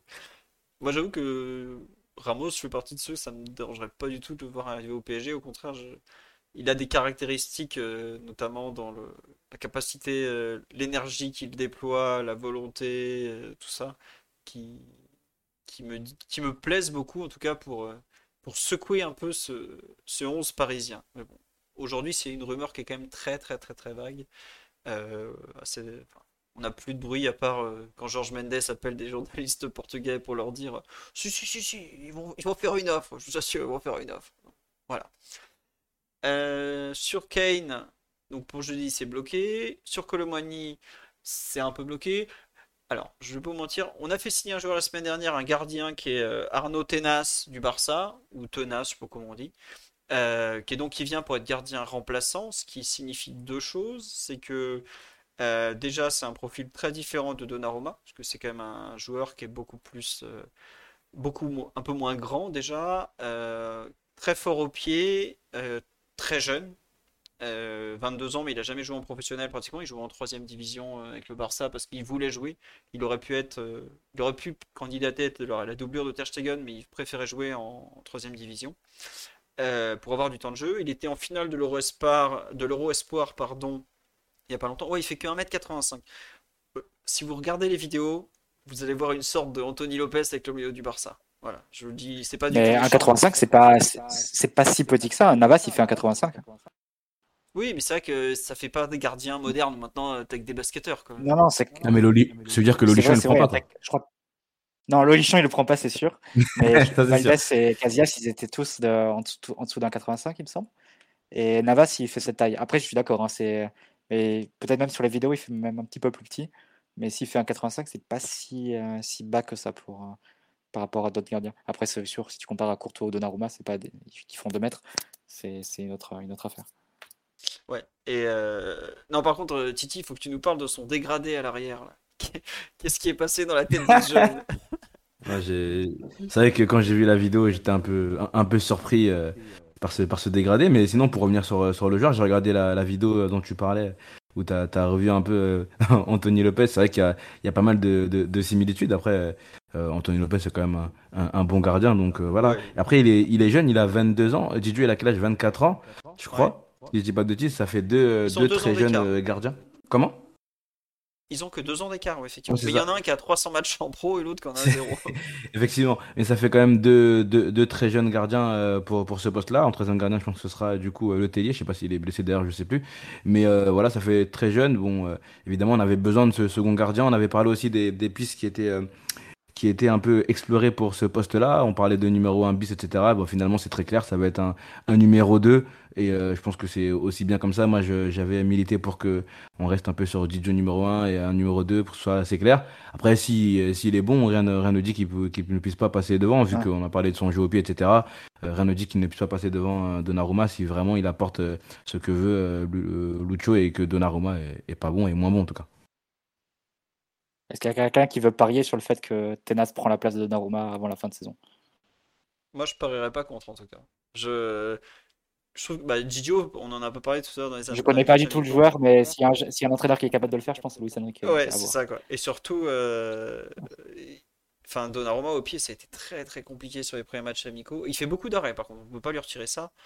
Mais attention à lui quand même, parce que je, je suis pas certain que ça amuse beaucoup Luis Enrique de le voir balancer des saucisses en corner ou ce genre de choses. Donc euh, je, suis d'accord avec toi qu'il y a, on le présente comme un numéro 2. Mais attention, Luis Enrique l'avait convoqué Arnaud Tenas en équipe A, alors qu'il n'avait jamais joué en pro. Alors c'était pour faire le nombre, hein, évidemment, mais ça veut dire quand même qu'il y a une certaine confiance. Faut pas oublier que le staff du PSG, c'est que des Espagnols qui le connaissent très bien, et Arnaud Tenas, c'est typiquement les petits papiers de la Masia, de la sélection, tout ça depuis toujours. Il a, tout, il a fait toutes les sections de jeunes espoirs. Moins de 16, moins de 17, moins de 18, moins de 19, moins de 20, espoir, il les a toutes faites. Ça veut dire que c'est quelqu'un qui connaissent très bien, parce qu'il était quand même à la Fédé euh, pendant 5 ans, si je ne me trompe pas, le Enrique. Que Gigio se méfie, ça peut vite mal tourner pour lui, je suis d'accord avec toi, Mathieu. Et euh, si, si, il était pro Omar, mais tu sais, il était euh, pro au Barça où ils te les font mijoter en réserve pendant des années, là. Donc euh, ils font du ragout de joueurs, je sais pas ce qu'ils foutent. Et il était en fin de contrat en fait. Il avait fini La réserve du Barça est en deuxième division espagnole. hein. Troisième, non? Troisième, non, troisième, ouais, il me semble. C'était justement, je Ah, crois, Ils ont le dernier ils avait ont été relégués cette D2. année ou ils étaient. euh, Non, ils étaient relégués. Euh, c'était euh, à l'époque, je crois que le dernier qu'il avait fait monter, c'était justement Luis Enrique. Elle était redescendue, elle n'était jamais remontée depuis. Enfin, elle n'est jamais remontée depuis. Donc euh, voilà. On me demande combien ça se vend, hein, Donnarumma. Oh, alors, ne comptez pas sur de la revente en ce moment. Le marché des gardiens de but est absolument saturé. Pour vous donner une idée, il y a quand même David Derrea et Hugo qui sont sur le marché, personne n'en veut. Donc euh, ça, en dit un peu quand même sur euh, voilà. Et oui, les comptes pro Barça sont dégoûtés qu'il parte. En fait, c'est un joueur qui a été annoncé depuis tout jeune. Grosse personnalité, grosse présence dans les buts, très très très fort au pied. Euh, voilà pourquoi ils sont tristes. Après, les les Catalans du Cantal et Yaoundé, on les connaît aussi. hein, c'est bon, ils n'ont jamais vu jouer. Ils ont vu trois passes. Merci quoi, c'est bon. Et, tu vois très bien de quoi je parle. Mais bon, c'est bon. ouais. Il a jamais joué en pro. Au bout d'un moment, calmons-nous. hein. On va voir ce qu'il veut faire. Mais euh, au moins, il a profité. Non, mais en fait, euh, plus Ce sérieusement. que j'allais dire, quand vous parlez avec euh, Marty, euh, j'en- j'entends ce que vous dites, etc. Et évidemment, je pense que Lucho et le staff euh, le tiennent en haute estime. Mais là, vous me dites qu'il a jamais joué en pro, ou presque. Donc euh, voilà, euh, restons, restons peut-être euh, euh, lucides un peu, on va dire. Et euh, Didier, il a quand même, t'as parlé de 300 matchs en pro. Enfin, c'est un excellent gardien aussi. Effectivement, ses problèmes au, au pied sont, sont, sont très présents. Euh, je pense que, comme tu dis, ça ne fait pas plaisir euh, à, Lu Luis Enrique et au staff. Mais bon, c'est quand même un excellent gardien aussi. Et je pense que le rôle premier d'un gardien, c'est d'arrêter des, ballons. Donc s'il le fait plutôt bien et qu'il arrive à être moins, euh, j'allais dire, un inconvénient pour, pour le jeu du PSG au pied, bah, il pourrait rester à ce poste-là, moi je pense en tout cas. Ouais. Et non, juste le dernier euh, thème, c'était euh, la dernière conséquence, c'est que euh, la piste Bounou était oubliée. On me dit non, pas très, ça pour le consultant ambassade culture péché. Elton n'est pas du tout comme ça. Il tente pas de faire des plus royalistes que le roi. hein. C'est ça que je tacle. hein. C'est pas, c'est rien d'autre. Et Elton était invité pour justement venir parler de lui et de Dembélé ce soir. Il pouvait pas, donc j'espère qu'il sera là la semaine prochaine. Et l'ami Elton n'a rien à voir avec cette description de personne qui euh, t'explique qu'ils sont plus catalans que Puyol et ce genre de conneries. C'est bon. Voilà. Sur ce, Arnaud, Arnaud notre spécialiste gardien de culture PG, euh, s'il a le temps, devrait pouvoir vous écrire quelque chose dessus aussi. Qui, il le suit depuis, comme je disais, c'est un gardien qui est annoncé depuis tout jeune et qui a pour l'instant du mal à, à comment dirais-je, à franchir un peu le cap du, du professionnalisme. Dans les autres rumeurs mercato, bah, il y en a une dont on va devoir parler qui fait pas plaisir. Enfin, pas plaisir à tout le monde. Euh, italien et parisien, euh, le talent d'un Saoudien, euh, quand même, dénommé Marco Verratti, est quand même, allez, on va pas dire tout proche de partir, mais en tout cas, on n'en a pas parlé et c'était tombé la semaine dernière. il y a deux offres de l'Arabie Saoudite pour Verratti. Il y en a une de Al Hilal, contrat de 3 ans, 52 millions d'euros net par an, comme l'ont écrit plusieurs personnes, dont le correspondant permanent de la Gazzetta dello Sport à, à Paris, Alessandro Grandesso, qui connaît très bien forcément les Italiens du Paris Saint-Germain. Il y a une autre offre aujourd'hui qui est tombée de. Enfin, Alali voulait le rencontrer, mais je ne sais pas s'ils ont fait une offre, je ne me souviens plus. Al Hilal, les premiers cités, ont donc fait une offre de 30 millions d'euros que le PSG a refusé. Le PSG considère que Verratti vaut beaucoup plus. Pour vous donner une idée, quand l'Atlético s'est présenté au Paris Saint-Germain il y a quelques semaines, et combien? Le PSG a dit ce sera au moins 60. Visiblement pour les Saoudiens, c'était plutôt au moins 80. Parce qu'ils savent très bien que l'Atlético euh, n'a pas beaucoup d'argent, ils ont dû faire une, une promo. ils étaient juste venus manger à Paris, quoi. Enfin... L'Atlético, ils sont venus. Comment te dire, quoi. je sais pas, enfin, tu sais, le, le Patlético, le Patético Madrid, comme le dirait un certain Alexis, a pas beaucoup d'argent, donc euh, c'est comme ça.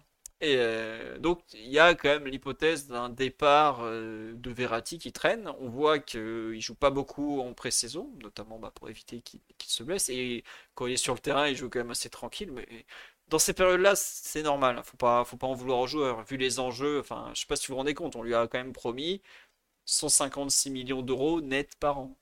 Réalisez ce que c'est. C'est le contrat d'une vie, sachant que c'est quelqu'un qui a quand même très très bien gagné sa vie jusque-là. Forcément, ça fait réfléchir, ça fait tourner la tête. Et lui, il est très ouvert à un départ. Il était, ça fait déjà quelques semaines, et pas quelques jours, quelques semaines qu'il dit qu'il veut partir. Tout aujourd'hui dépend de Nasser Al-Khelaifi. À savoir, est-ce qu'il acceptera l'offre? Est-ce que les Saoudiens vont augmenter leur offre? Euh, C'est une question. Omar, Titi, sur euh, Mathieu, qui veut s'exprimer sur ce départ possible? Je, vous laisse donner votre avis sur cette euh, possible. Ah, ça nous fera forcément quelque chose, oui, Omar?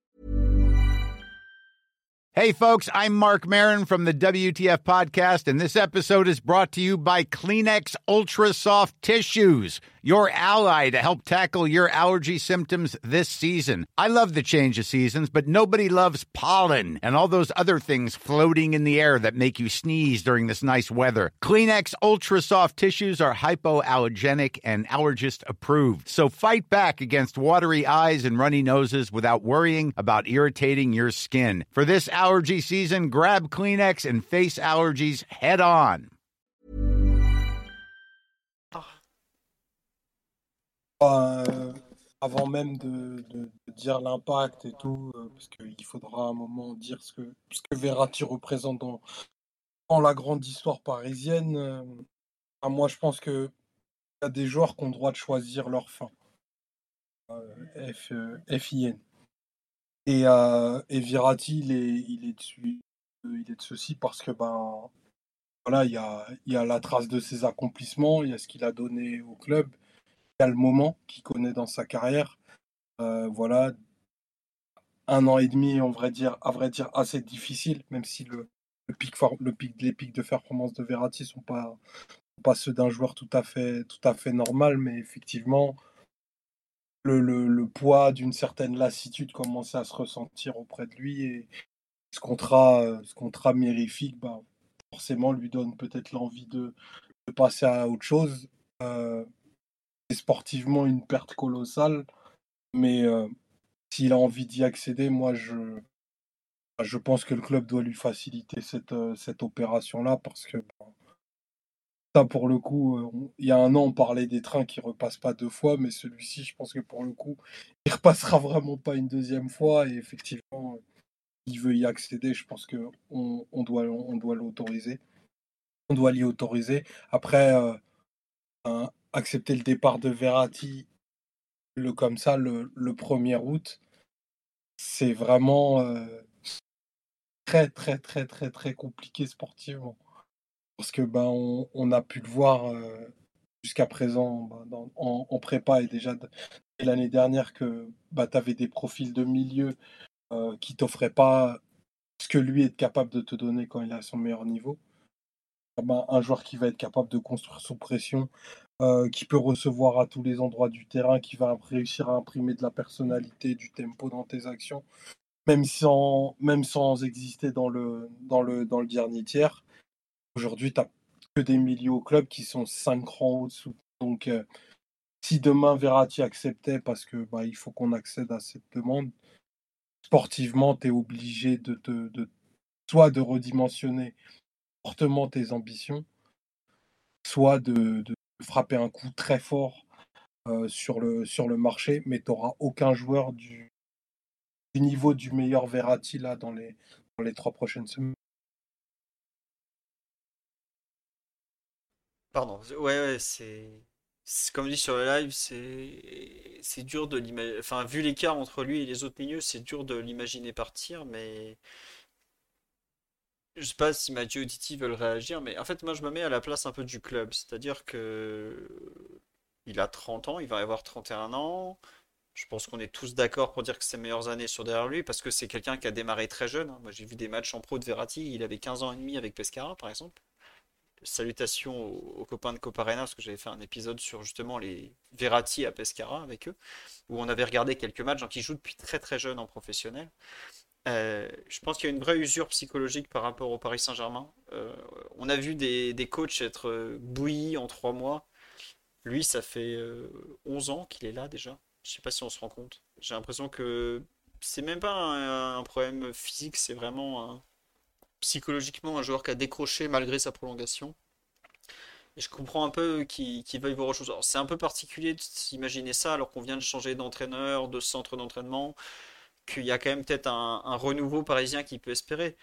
Mais si je me mets à la place du club, il va avoir 31 ans. Il a un gros contrat qui pèse sur la masse salariale. Et je vous rappelle que la masse salariale, elle va être contrôlée par rapport aux recettes du club dans le fair play financier. Avoir un contrat comme Verratti, ils l'ont prolongé parce que ça fait partie du patrimoine du Paris Saint-Germain, mais c'est pas forcément un bon plan en termes économiques à moyen terme malgré tout. Il, a un gros salaire ça serait, c'est probablement pas loin des, des 15 millions par an. Alors après, il a visiblement des nouveaux contrats que Campos a de mettre en place où ça dépend du nombre de matchs qu'il va jouer. Donc voilà. Mais je me mets à la place du club, il a 31 ans, c'est la, la seule fenêtre de vente possible pour lui. Parce que dans un an, il vaudra beaucoup moins cher. Si c'est un club européen qui vient, les chiffres dont on parle, c'est pas, c'est pas élevé. Verratti, le PSG, je pense qu'ils avaient même jamais imaginé le vendre. C'est peut-être pour eux la seule chance de vente. Et en fait, il y a un côté sentimental où j'ai pas envie de voir Verratti. Moi, je vous dis honnêtement, quand la rumeur est sortie euh, mardi dernier, j'étais mais perdu quoi. Mais complètement perdu. J'étais non, Verratti ne peut pas partir. À mon âge, l'affection pour les joueurs, c'est un truc bon. voilà, je suis complètement décroché à part ceux qui viennent de chez nous. C'est le seul joueur pour lequel j'ai de l'affection au sein de l'effectif. Je, je m'en cache pas, ça me ferait mal de le voir avec un autre maillot, à part l'Italie, parce que voilà. Mais aujourd'hui, je me mets à la place du club. Je vois la rationalité sportive et économique. Évidemment euh, que malheureusement, il faut peut-être le laisser partir cet instant si l'offre est bonne. Parce que si les Saoudiens offrent 30 millions, aujourd'hui avec 30 millions, euh, t'as même pas un U19 de Rennes. hein. Euh, Leslie Hugo Choukou, il a été transféré pour euh, 28 ou 30 millions à Chelsea il y a deux jours. Il a euh, 20 matchs en pro, on l'a vu au parc, il n'a pas non plus brillé plus que ça. C'est compliqué. Euh, mais c'est peut-être le moment, sportivement, économiquement, de dire au revoir et merci pour tout, quoi. Après, euh, j'ai pas envie de. C'est ça qui est terrible, c'est que c'est quelqu'un que j'ai jamais envie de voir partir. Parce que bah je- on le voit tous un peu avec les yeux de l'amour, comme quand il a débarqué à 2h du matin contre Chicago un- une nuit de juillet 2012. Contre Chelsea, ouais, non? Euh, Chelsea, ouais, c'était à Chicago, je crois. Chicago Fire, c'était le match d'après, t'as raison. Ouais, c'était Chelsea euh, un soir de juillet, enfin une nuit même, parce que c'était à 2h du matin. Mais c'est vrai que c'est c'est terrible de se dire que, ouais, tu vois, on me dit sur live comme Marquinhos. Je pense que Marquinhos sera plus dans le réservoir d'un point de vue physique et psychologique que Verratti, euh, qui a beaucoup été critiqué, qui est souvent critiqué, qui a peut-être un peu euh, la saison dernière manqué d'amour, alors qu'il en a, ça, beaucoup, beaucoup eu au cours des, des dernières années. Voilà. Titi, je veux bien ton avis sur le, le Non, mais un, le petit c'est un, déchirement. Je pense que tout le monde ici est, est d'accord pour le dire. La, la rumeur, je crois qu'elle est sortie mercredi où, euh, où euh, que s'appelle Fabrice Romain disait que c'était que ça allait se faire très bientôt, etc. Moi, j'étais j'étais pas bien, hein, franchement. C'est c'est la fin du- d'une histoire d'amour, euh, limite. C'est vraiment une histoire d'amour qui, qui s'arrête. Euh, Ça fait 11 ans 11 ans qu'il est là. Euh, S'il y a bien un joueur pour lequel j'ai de l'affection et je pense qu'on qu'on en a tous, c'est bien c'est bien Marco Mar- Marco Verratti et comprendre que on est peut-être à la, fin de cette histoire. Effectivement, c'est c'est un gros gros déchirement. Moi, euh, moi, je t'avoue que euh, la- l'aspect économique, etc. Je crois que c'est l'un des seuls joueurs pour lequel euh, j'arrive j'arrive pas à l'entendre. Alors c'est peut-être pas pas bien, euh, comme a dit Omar, peut-être qu'il puisse choisir aussi sa fin. Et vu tout l'amour qu'on qu'on lui porte, on pourrait on pourrait peut-être euh, lui offrir lui offrir cela. Mais euh, j'avoue que moi, si je pouvais la, la, la voir jusqu'à la fin de sa carrière, je le, je le garderais. Euh, là, je peux, c'est au-delà de tout ce qu'on considération économique ou, ou, sportive. C'est vraiment euh, un joueur avec lequel j'ai l'impression d'a- d'a- d'avoir grandi. J'ai l'impression qu'il a toujours été là. Évidemment, c'est pas le cas. Ça fait 11 ans, mais 11 ans, c'est beaucoup dans la vie d'un club. Euh, c'est pas dans tous les clubs que euh, qu'on retrouve des joueurs qui sont là depuis depuis 10, euh, enfin 8, 10 ans. Et lui fait partie de, de, de, de, de ces joueurs-là, fait partie des murs, fait partie du Paris Saint-Germain. Il a vu le PSG grandir économiquement, sportivement, etc. Et il a grandi avec le Paris Saint-Germain. Et euh, automatiquement, nous aussi, on a grandi avec lui. On lui a toujours donné euh, beaucoup d'amour. Il nous a, il nous en a souvent beaucoup rendu. Il y a eu une, une dernière année qui est un peu moins bonne. Et je pense que tu as raison de dire qu'il a connu énormément d'époques et que psychologiquement, peut-être que là, il arrive au, au, au bout d'un d'un très très très très long cycle et donc euh, qu'il a envie peut-être d'aller prendre son dernier contrat et de finir sa carrière euh, tranquillement euh, ailleurs. Mais effectivement, moi j'aurais toujours ce, ce sentiment pas d'inachevé parce qu'on a on a connu beaucoup de choses avec lui, il nous a fait connaître pas mal de choses, il nous a euh, offert beaucoup de choses et beaucoup d'amour sur le terrain. Mais tu as un sentiment d'inachevé de te dire que si le PSG doit gagner quelque chose de grand, ça doit être avec Verratti. Et peut-être que ça ne sera pas le cas s'il il venait à partir dans les prochains jours, prochaines semaines. Donc effectivement, ce sera un, un- un très gros déchirement. Euh, je me rappelle de, de mon état, euh, encore peut-être pire en 2017 quand il y avait la rumeur à Barcelone et qu'il était vraiment très très chaud pour repartir. Je pense que Mathieu s'en rappelle aussi. Bah là, ça va être en- encore un, gros déchirement, surtout s'il part vraiment. Maintenant, euh, la, somme proposée par euh, l'Arabie Saoudite, en tout cas les, deux clubs, en tout cas le premier c'était c'était 30 millions, c'est vraiment pas assez. On remplace pas Verratti avec 30 millions, ni avec 40, ni avec 50, ni avec 60. On remplace pas aussi facilement, surtout le, le premier route comme, euh, comme a pu le souligner Omar. Donc effectivement, c'est sûr qu'au milieu de terrain, on, perdra en qualité et on descendra peut-être euh, d'une gamme. Après, à voir quel joueur on pourra aller chercher, mais je suis convaincu qu'on ne trouvera pas un joueur euh, aussi, aussi fort que, que lui. Donc euh, les deux les deux avis se valent. Moi, je, voudrais vraiment qu'il reste, peu importe qu'on ne le vende pas. Voilà, de toute façon, tu l'as dit, on n'avait jamais budgété une vente de Verratti, je pense. Et c'est pas les 30 ou 35 petits millions que vont nous, nous offrir les, les Saoudiens qui vont changer quelque chose. Parce que comme on, on voit les, les, les transferts en ce moment qui, se, qui arrivent en Arabie Saoudite, à chaque fois, la, la somme initiale est, est, moins, est moins élevée que celle qui arrive à la fin. Donc là, si ça Ouais. commence à 30, euh, j'ai pas envie qu'on qu'on nous offre 24 comme pour, euh, si, euh, pour Fofana, pardon. Enfin bref, en tout cas, euh, be- beaucoup de tristesse pour si, si vraiment il y avait un départ de Verratti. Pardon, je m'arrête. Non, mais il a pas de souci, t'inquiète pas. T'es arrivé en retard, faut que tu rattrapes. mais il y a, a pas de problème. Tiens, je vois une, une rumeur euh, Ramos à Galatasaray. Sergio, hein, pas, pas Gonzalo. On sait jamais. Mathieu, sur, euh, on t'a vu euh, déchirer mardi soir, au sens, comment dirais-je, affectif du terme, hein. pas, pas déchiré comme un Pero Henrique. hein. Tu, tu n'acceptes toujours pas cette idée de départ, tu, tu le comprends ou même pas Même que le PSG euh, entrouvre la porte, parce qu'aujourd'hui le PSG clairement dit- en fait une question d'argent, hein, visiblement. Non. deux choses. Je pense que si le joueur a. euh, Allô Pardon? Non, je disais juste si le, si le joueur n'a si le joueur n'a n'a plus envie de rester au, au club, euh, tire une croix sur le haut niveau, etc. Pense d'abord à la responsabilité du PSG avant de vouloir écouter l'Arabie Saoudite, c'est de parler au joueur, de le remettre euh, dans le projet, de lui remettre les idées à l'endroit. Parce qu'aujourd'hui, Verratti, c'est un joueur vital pour le PSG, euh, ni plus ni moins. C'est un joueur qui sera d'autant plus vital pour le projet de jeu de Luis Enrique, pour ce que Luis Enrique voudra faire de cette équipe. Euh, globalement, si tu vas mettre de la qualité au milieu de terrain, de la qualité de la possession pour une équipe qui aura l'ambition d'en avoir 60-70% du temps, tu peux pas faire sans Verratti. Mais globalement, les équivalents de Verratti, ça sert à rien de parler de, joueurs euh, qui pourraient le remplacer ou quoi. T'en as pas sur, au niveau européen. T'as pas de joueurs qui ressemblent à Verratti. Donc, euh, de ce point de vue-là, pour, le PSG, du point de vue du PSG, avant de, faire le jeu des négociations, etc., il y a premièrement parler aux joueurs et le remettre les idées à l'endroit parce que je pense qu'il a encore de, quoi donner. Ça, c'est un premier point. Deuxième point, sur la question de la, valeur du joueur, pour moi, ça me paraît complètement à côté de débattre 30, 40, 50 ou 60 millions d'euros. Verratti pour le PSG, c'est inestimable. C'est inestimable sur le terrain, c'est inestimable pour le jeu que tu veux mettre en place, c'est inestimable l'histoire qu'il a construite euh, avec le club en 11 ans. C'est un joueur qui va devenir celui qui aura porté le, maillot du club à plus grand nombre de reprises durant la saison. Il va battre le record de Pilorget. En, général.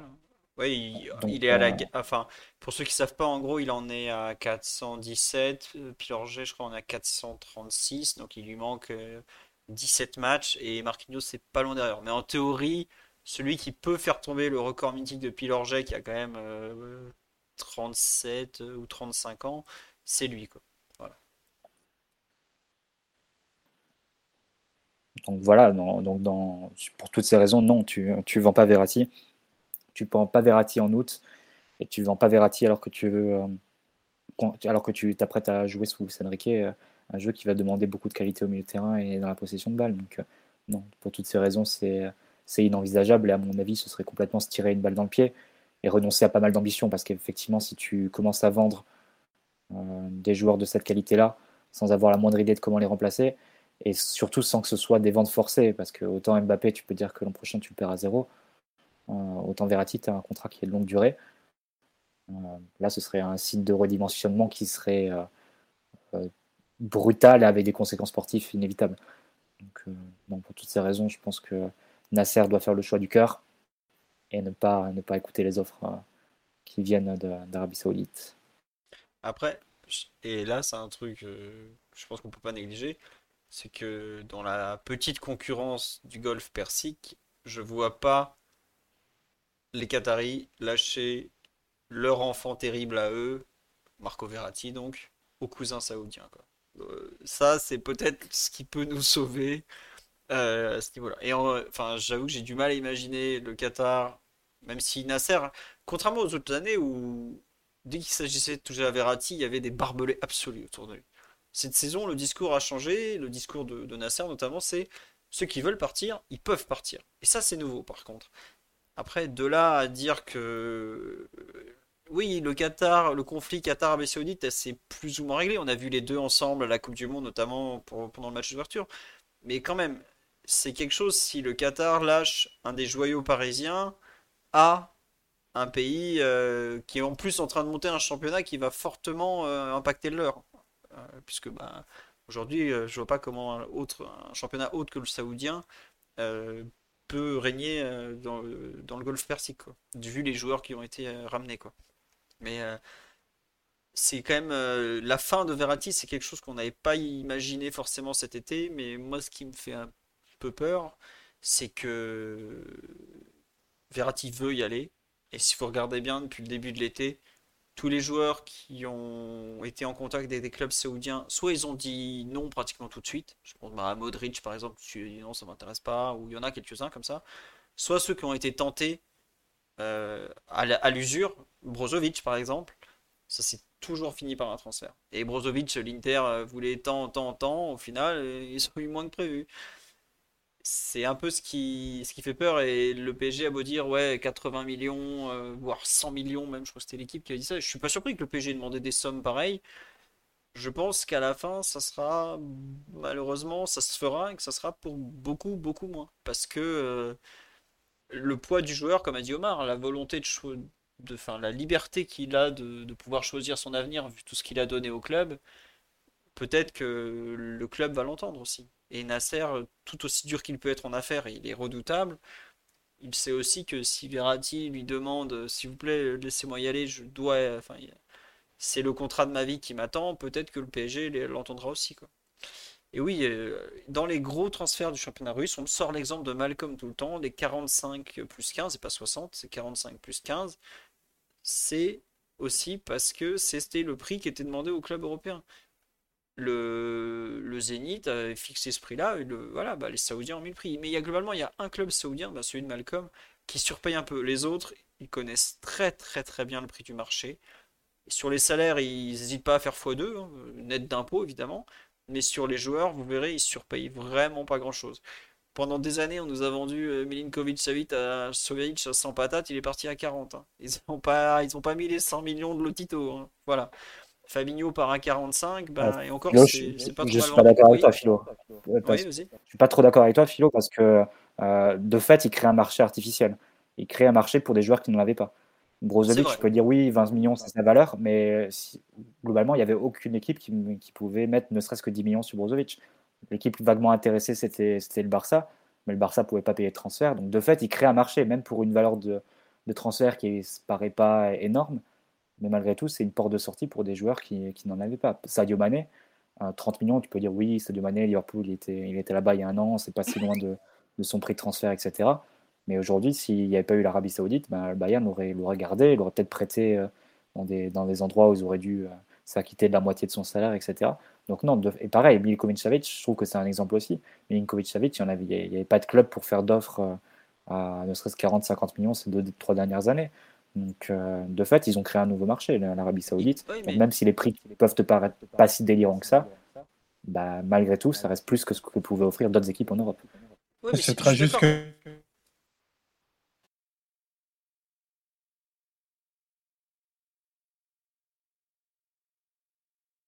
Je crois qu'on a perdu Omar. Non, je disais juste que oui, ils ont créé un marché pour des joueurs comme ça, très installés, dont les clubs veulent euh, un peu se, se débarrasser parce qu'il y, a des, y a des gros salaires. Par exemple, Brozovic, quelque part, ils ont créé l'envie de partir, alors que lui, il était très bien Milan, qu'il avait refusé le PSG l'an dernier, tout ça.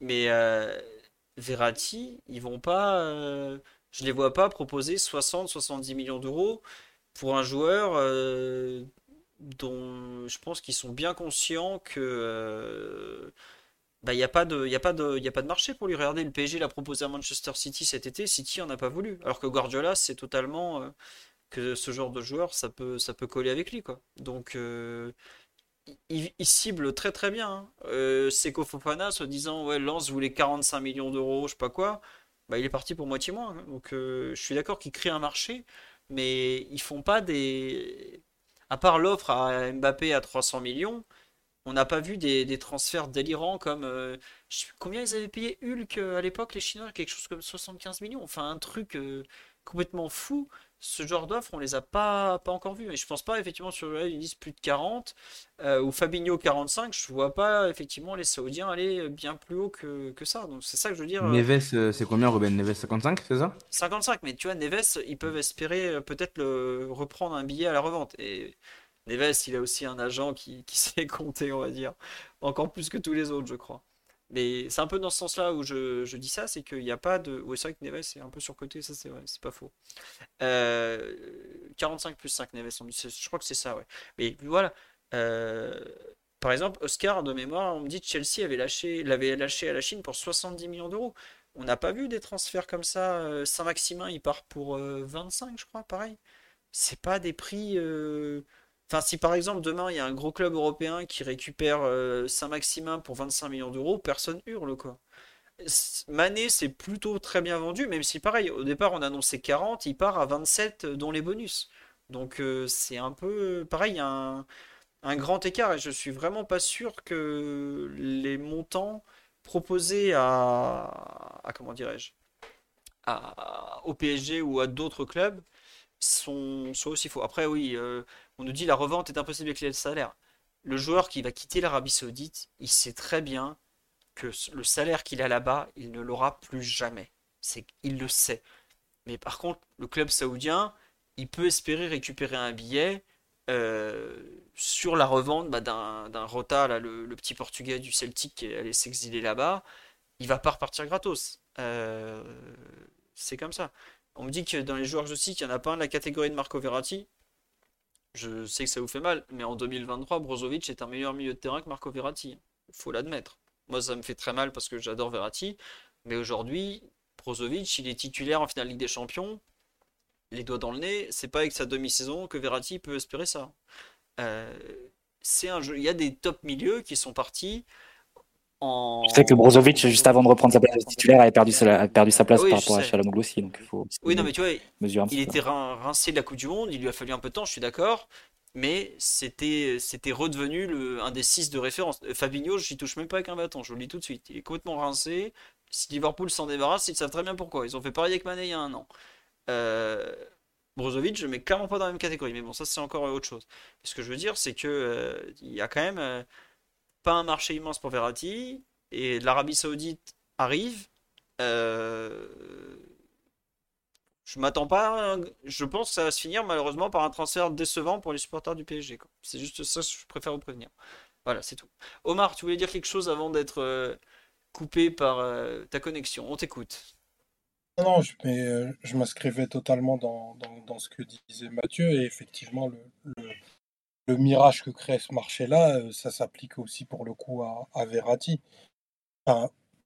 Il sait qu'il n'a pas la valeur euh, financière qu'il demande. Aujourd'hui, aucun club mettrait les, montants réclamés sur, euh, sur Marco Verratti parce que enfin, c'est c'est pas c'est pas c'est pas le milieu de, de 100 millions d'euros quoi. Un million de 100 millions d'euros en 2023, c'est du Bellingham. Bellingham, c'est un joueur dont la courbe est, est, à- son début et qui a des qualités que Verratti n'a plus aujourd'hui et, certaines dont il n'a même jamais eu. Donc euh, le fait que cette opportunité-là tombe, ça peut tomber à pic en réalité pour les deux parties, parce que tu vends un joueur que tu aurais probablement jamais vendu. Et, euh, et si les problèmes financiers dont, tout le monde semble parler euh, autour du club, ben, c'est une aubaine. Et pour Verratti, il prend un contrat mirifique bah, qui a et qui te, en fait de coupe de toutes les réalités possibles. Enfin, 150 millions d'euros pour trois ans, je, je comprends que ça puisse faire vaciller quoi. Au-delà de, de, de la passion pour le parc, euh, de la ville de Paris, plein d'autres choses. Enfin, c'est c'est juste démentiel quoi. Et on parle d'un homme qui est déjà immensément riche. Donc, je sais même pas comment le commun des bordels peut se dire euh, oh c'est pas grave, tu, tu les laisses passer quoi. Mais regardez, euh, par exemple, Benzema qui est plus riche que Verratti, qui a une carrière plus aboutie, qui avait un rôle aujourd'hui au Real Madrid plus grand encore, il est parti en une semaine. hein. Enfin, faut, faut quand même. euh, c'est des gens qui sont très bien payés, mais qui se rendent compte que, qui sont aussi proches de la fin, que ce que propose l'Arabie Saoudite d'un point de vue euh, financier est absolument hors norme. Et même s'ils gagnent très bien leur vie, ce qu'on leur propose, c'est quand même euh, très, très, très au-dessus encore. Je je sais pas euh, si vous réalisez ce que ça représente quand même 52 millions par an pour un- une personne qui va avoir euh, 31 ans et qui sait que c'est son dernier contrat. hein. Parce que je pense que Verratti, s'il part, qu'il fait ses 3 ans en Arabie Saoudite, après il rentre à Pescara euh, et il jouera avec la Clopobec en Série B. hein. Donc, euh, Ah, c'est un million, litté- littéralement un million d'euros par semaine quoi. Ouais, c'est ça, ouais. C'est du Net. Ouais, net. Voilà.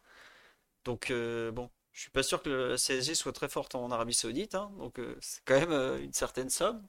Et finalement, bah, ça se comprend. Donc, enfin, faut pas en vouloir aux joueurs, je trouve, de, de privilégier l'argent quand c'est une, une telle déraison, en fait. Voilà. Après, c'est vrai que se pose la question de comment Verratti va ouvrir une bouteille de Chianti à midi euh, au milieu de Jeddah. Mais ça, c'est un autre problème. On laisse gérer ça. Euh, oui, il pourra s'acheter Pescara en entier, c'est effectivement une bonne remarque. Il pourra tout, tout acheter. Euh, Dans les autres rumeurs euh, mercato, on parle on me dit que visiblement en Italie, euh, Barella se- serait soi-disant sur le marché. C'est un peu étonnant que d'un coup. Oui, Mathieu, tu veux réagir? Non, c'est faux. Voilà, c'est tout. Non, mais en fait, je vois pas pourquoi d'un coup l'Inter aura besoin de mettre euh, Barella sur le marché alors qu'ils ont fait une vente avec Brozovic, qu'ils ont fait d'autres ventes, etc. Onana. Onana en plus qui n'était pas forcément euh, prévu. Voilà. Et Renato Sanchez, non, c'est pas fait. On en a euh, parlé encore aujourd'hui. Il y avait une réunion aujourd'hui entre la Roma et le PSG euh, parce que bah, c'était prévu. Et visiblement, le PSG est plus exigeant qu'attendu avec Renato, puisque euh, ça parle de, d'une vente et pas seulement d'un prêt. Alors, euh, au départ, il y avait euh, ça, la remarque. c'est compliqué d'être. C'est compliqué juste Philo d'être très exigeant parce que encore une fois avec la question des listes, aujourd'hui Renato Sanchez, il serait sans doute pas dans la liste UEFA donc qu'est-ce que quel est l'intérêt de le garder à tout prix? C'est c'est compliqué. Tu as deux places en trop hein, pour des joueurs étrangers en ce moment, avant même d'éventuels recrues additionnelles. Donc à partir de là, est-ce que tu, Ren- Renato Sanchez dans l'effectif juste pour la Ligue 1, juste pour le bien t'inscris pas à Endour ou t'inscris pas deux autres joueurs, mais a priori, ce serait quand même lui qui, sauterait, j'imagine. Donc, euh, c'est, euh, c'est- Paris aura, peut tenir ce, ce discours début août, mais quand tu arriveras le 25, euh, je pense que tu accepteras un prêt hein, pour Renato. C'est possible. Non, mais après, faut voir s'il a pas des, des pistes, Nico. Bon. Je sais que La Roma a 0 euro de budget, donc euh, ça risque d'être compliqué.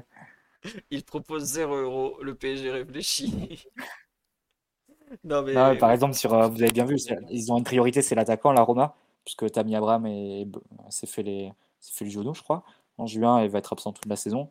Euh, ils voulaient faire Scamacca, mais en prêt, et ils n'ont pas pu, ils ont pas pu trouver un accord. A priori, c'est l'Inter qui est bien placé pour faire un transfert définitif avec West Ham.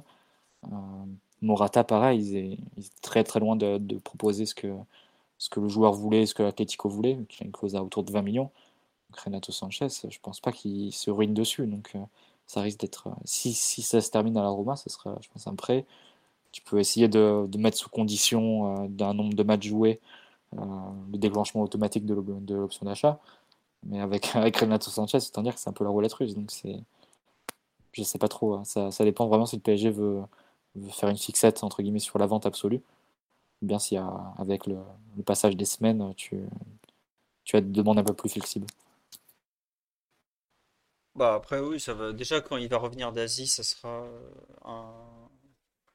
un, dossier qui devra avancer parce qu'aujourd'hui il est quand même au fin fond du, Enfin il est pas au fin fond, il est à Tokyo donc il est pas perdu mais bon il est quand même très loin. Et donc bah suivre euh, son dossier. Ça fait partie de ces joueurs qui dont un départ est attendu à, moyen terme. Et il est, il est minuit passé au Dembélé, bah en tout cas il est pas chez nous et puis visiblement la, le PSG n'a pas profité de la clause libératoire, euh, selon Fabrizio Romano, euh, qui, euh, qui vient de le tweeter à l'instant, vu qu'il est plus de minuit. Ce qui n'est pas non plus spécialement une surprise quand on sait que les deux clubs euh, ont plus ou moins décidé de, de négocier le transfert. Voilà. Il est minuit passé, où est Kylian? Bah, il doit être dans son appartement à Paris, puisque demain il a entraînement avec le Loft, donc euh, voilà.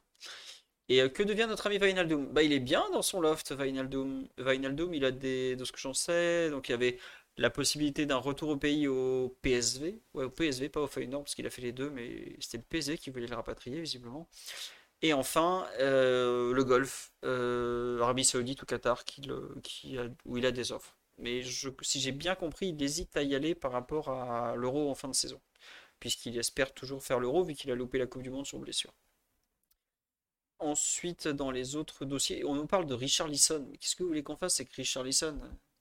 Si, s'il veut faire le pigeon, il va, il va ailleurs, hein. Il n'y a a pas de problème, on le laisse faire.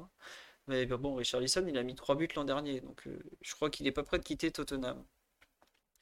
Euh, Abdou Diallo, on a fait un article aujourd'hui dessus. Bah, il y a un club saoudien qui a avancé? Ou- non, qatari, je crois. Ah, je confonds, je suis désolé, j'en ai fait plusieurs. Euh, voilà, le Betis, je vous en avais parlé, la piste elle est sortie, je vous l'avais dit que côté Betis ils avaient pris un autre joueur, et côté euh, Naples, ils sont aujourd'hui, ils tentent plutôt de faire venir euh, de Lens ou Mavropanos qui est à Stuttgart si je ne me trompe pas, qui a une très grosse cote, je, je comprends pas trop pourquoi, mais en tout cas il est souvent cité en Italie. Voilà. Et euh, Qatar Abdo, merci les amis. Avec son frère très probablement, euh, qui a signé là-bas il n'y a pas longtemps, Ibrahima Diallo, ex-Brestois qui s'est perdu à Southampton comme tant d'autres. Southampton ou Sunderland, j'ai un doute. Enfin, un des deux en tout cas.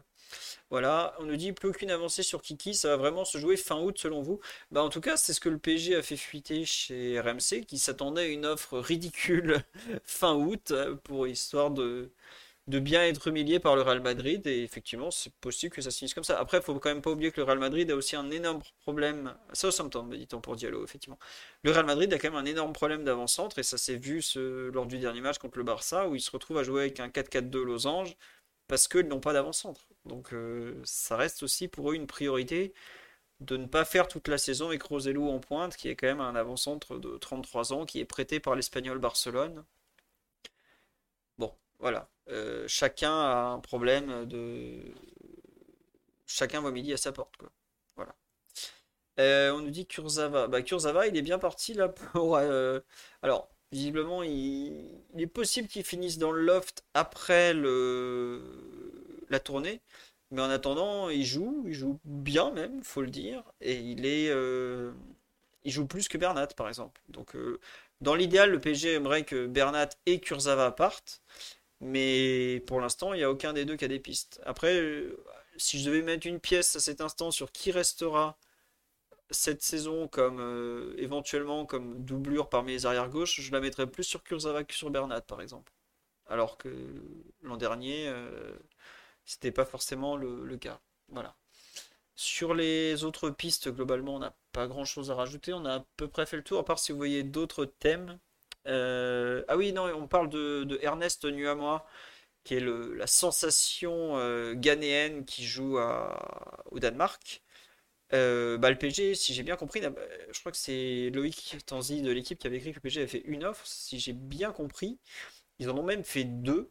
La première était de 11 millions d'euros, si je ne me trompe pas, et la deuxième de plus de 15, et les deux ont été refusés, visiblement. Donc, aujourd'hui, il est toujours au Danemark dans son club avec un nom imprononçable, à Midtjylland, si je ne me trompe pas. Et euh, non, pas, pas Midtjylland en plus, l'autre, Northernland ou un truc comme ça. Et donc, il, euh, pour l'instant, il n'est pas chez nous, en tout cas. Et je ne sais pas si ça a été relancé comme piste parce que euh, c'était une piste très très campos, évidemment, quand vous... North voilà. Désolé pour le, massacre. Je suis désolé, Olive.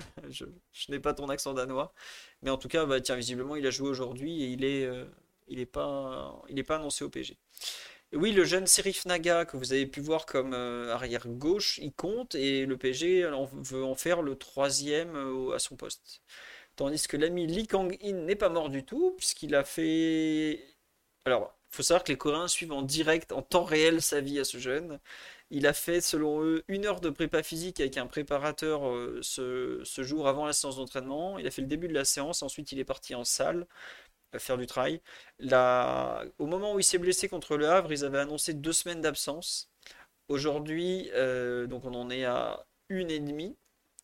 je, ne suis pas certain qu'il soit assez en forme pour jouer en Corée, donc à Busan, mercredi, non, jeudi, c'est jeudi matin. Je, pense qu'il sera rétabli de façon certaine pour le match contre euh, Lorient le 12 août, mais je ne sais pas si on le reverra avant. Donc s'il n'a pas joué de toute la préparation, il sera plutôt remplaçant au coup d'envoi. À suivre, voilà. Paredes a décidé, selon les rumeurs euh, argentines, de décider cette semaine son futur. Il était temps parce que Galatasaray est visiblement passé à autre chose, mais en tout cas, il va peut-être enfin trancher. Et Neymar, est-ce qu'on le reverra euh, demain contre l'Inter, enfin même tout à l'heure, vu l'heure C'est une des questions. Je pensais vraiment qu'il allait jouer contre euh, Cerezo Osaka, surtout qu'il n'y avait pas de, mots spécialement de, mauvais gestes ou quoi. Bon, il y a quand même deux fautes non sifflées sur les buts, mais ça c'est autre chose.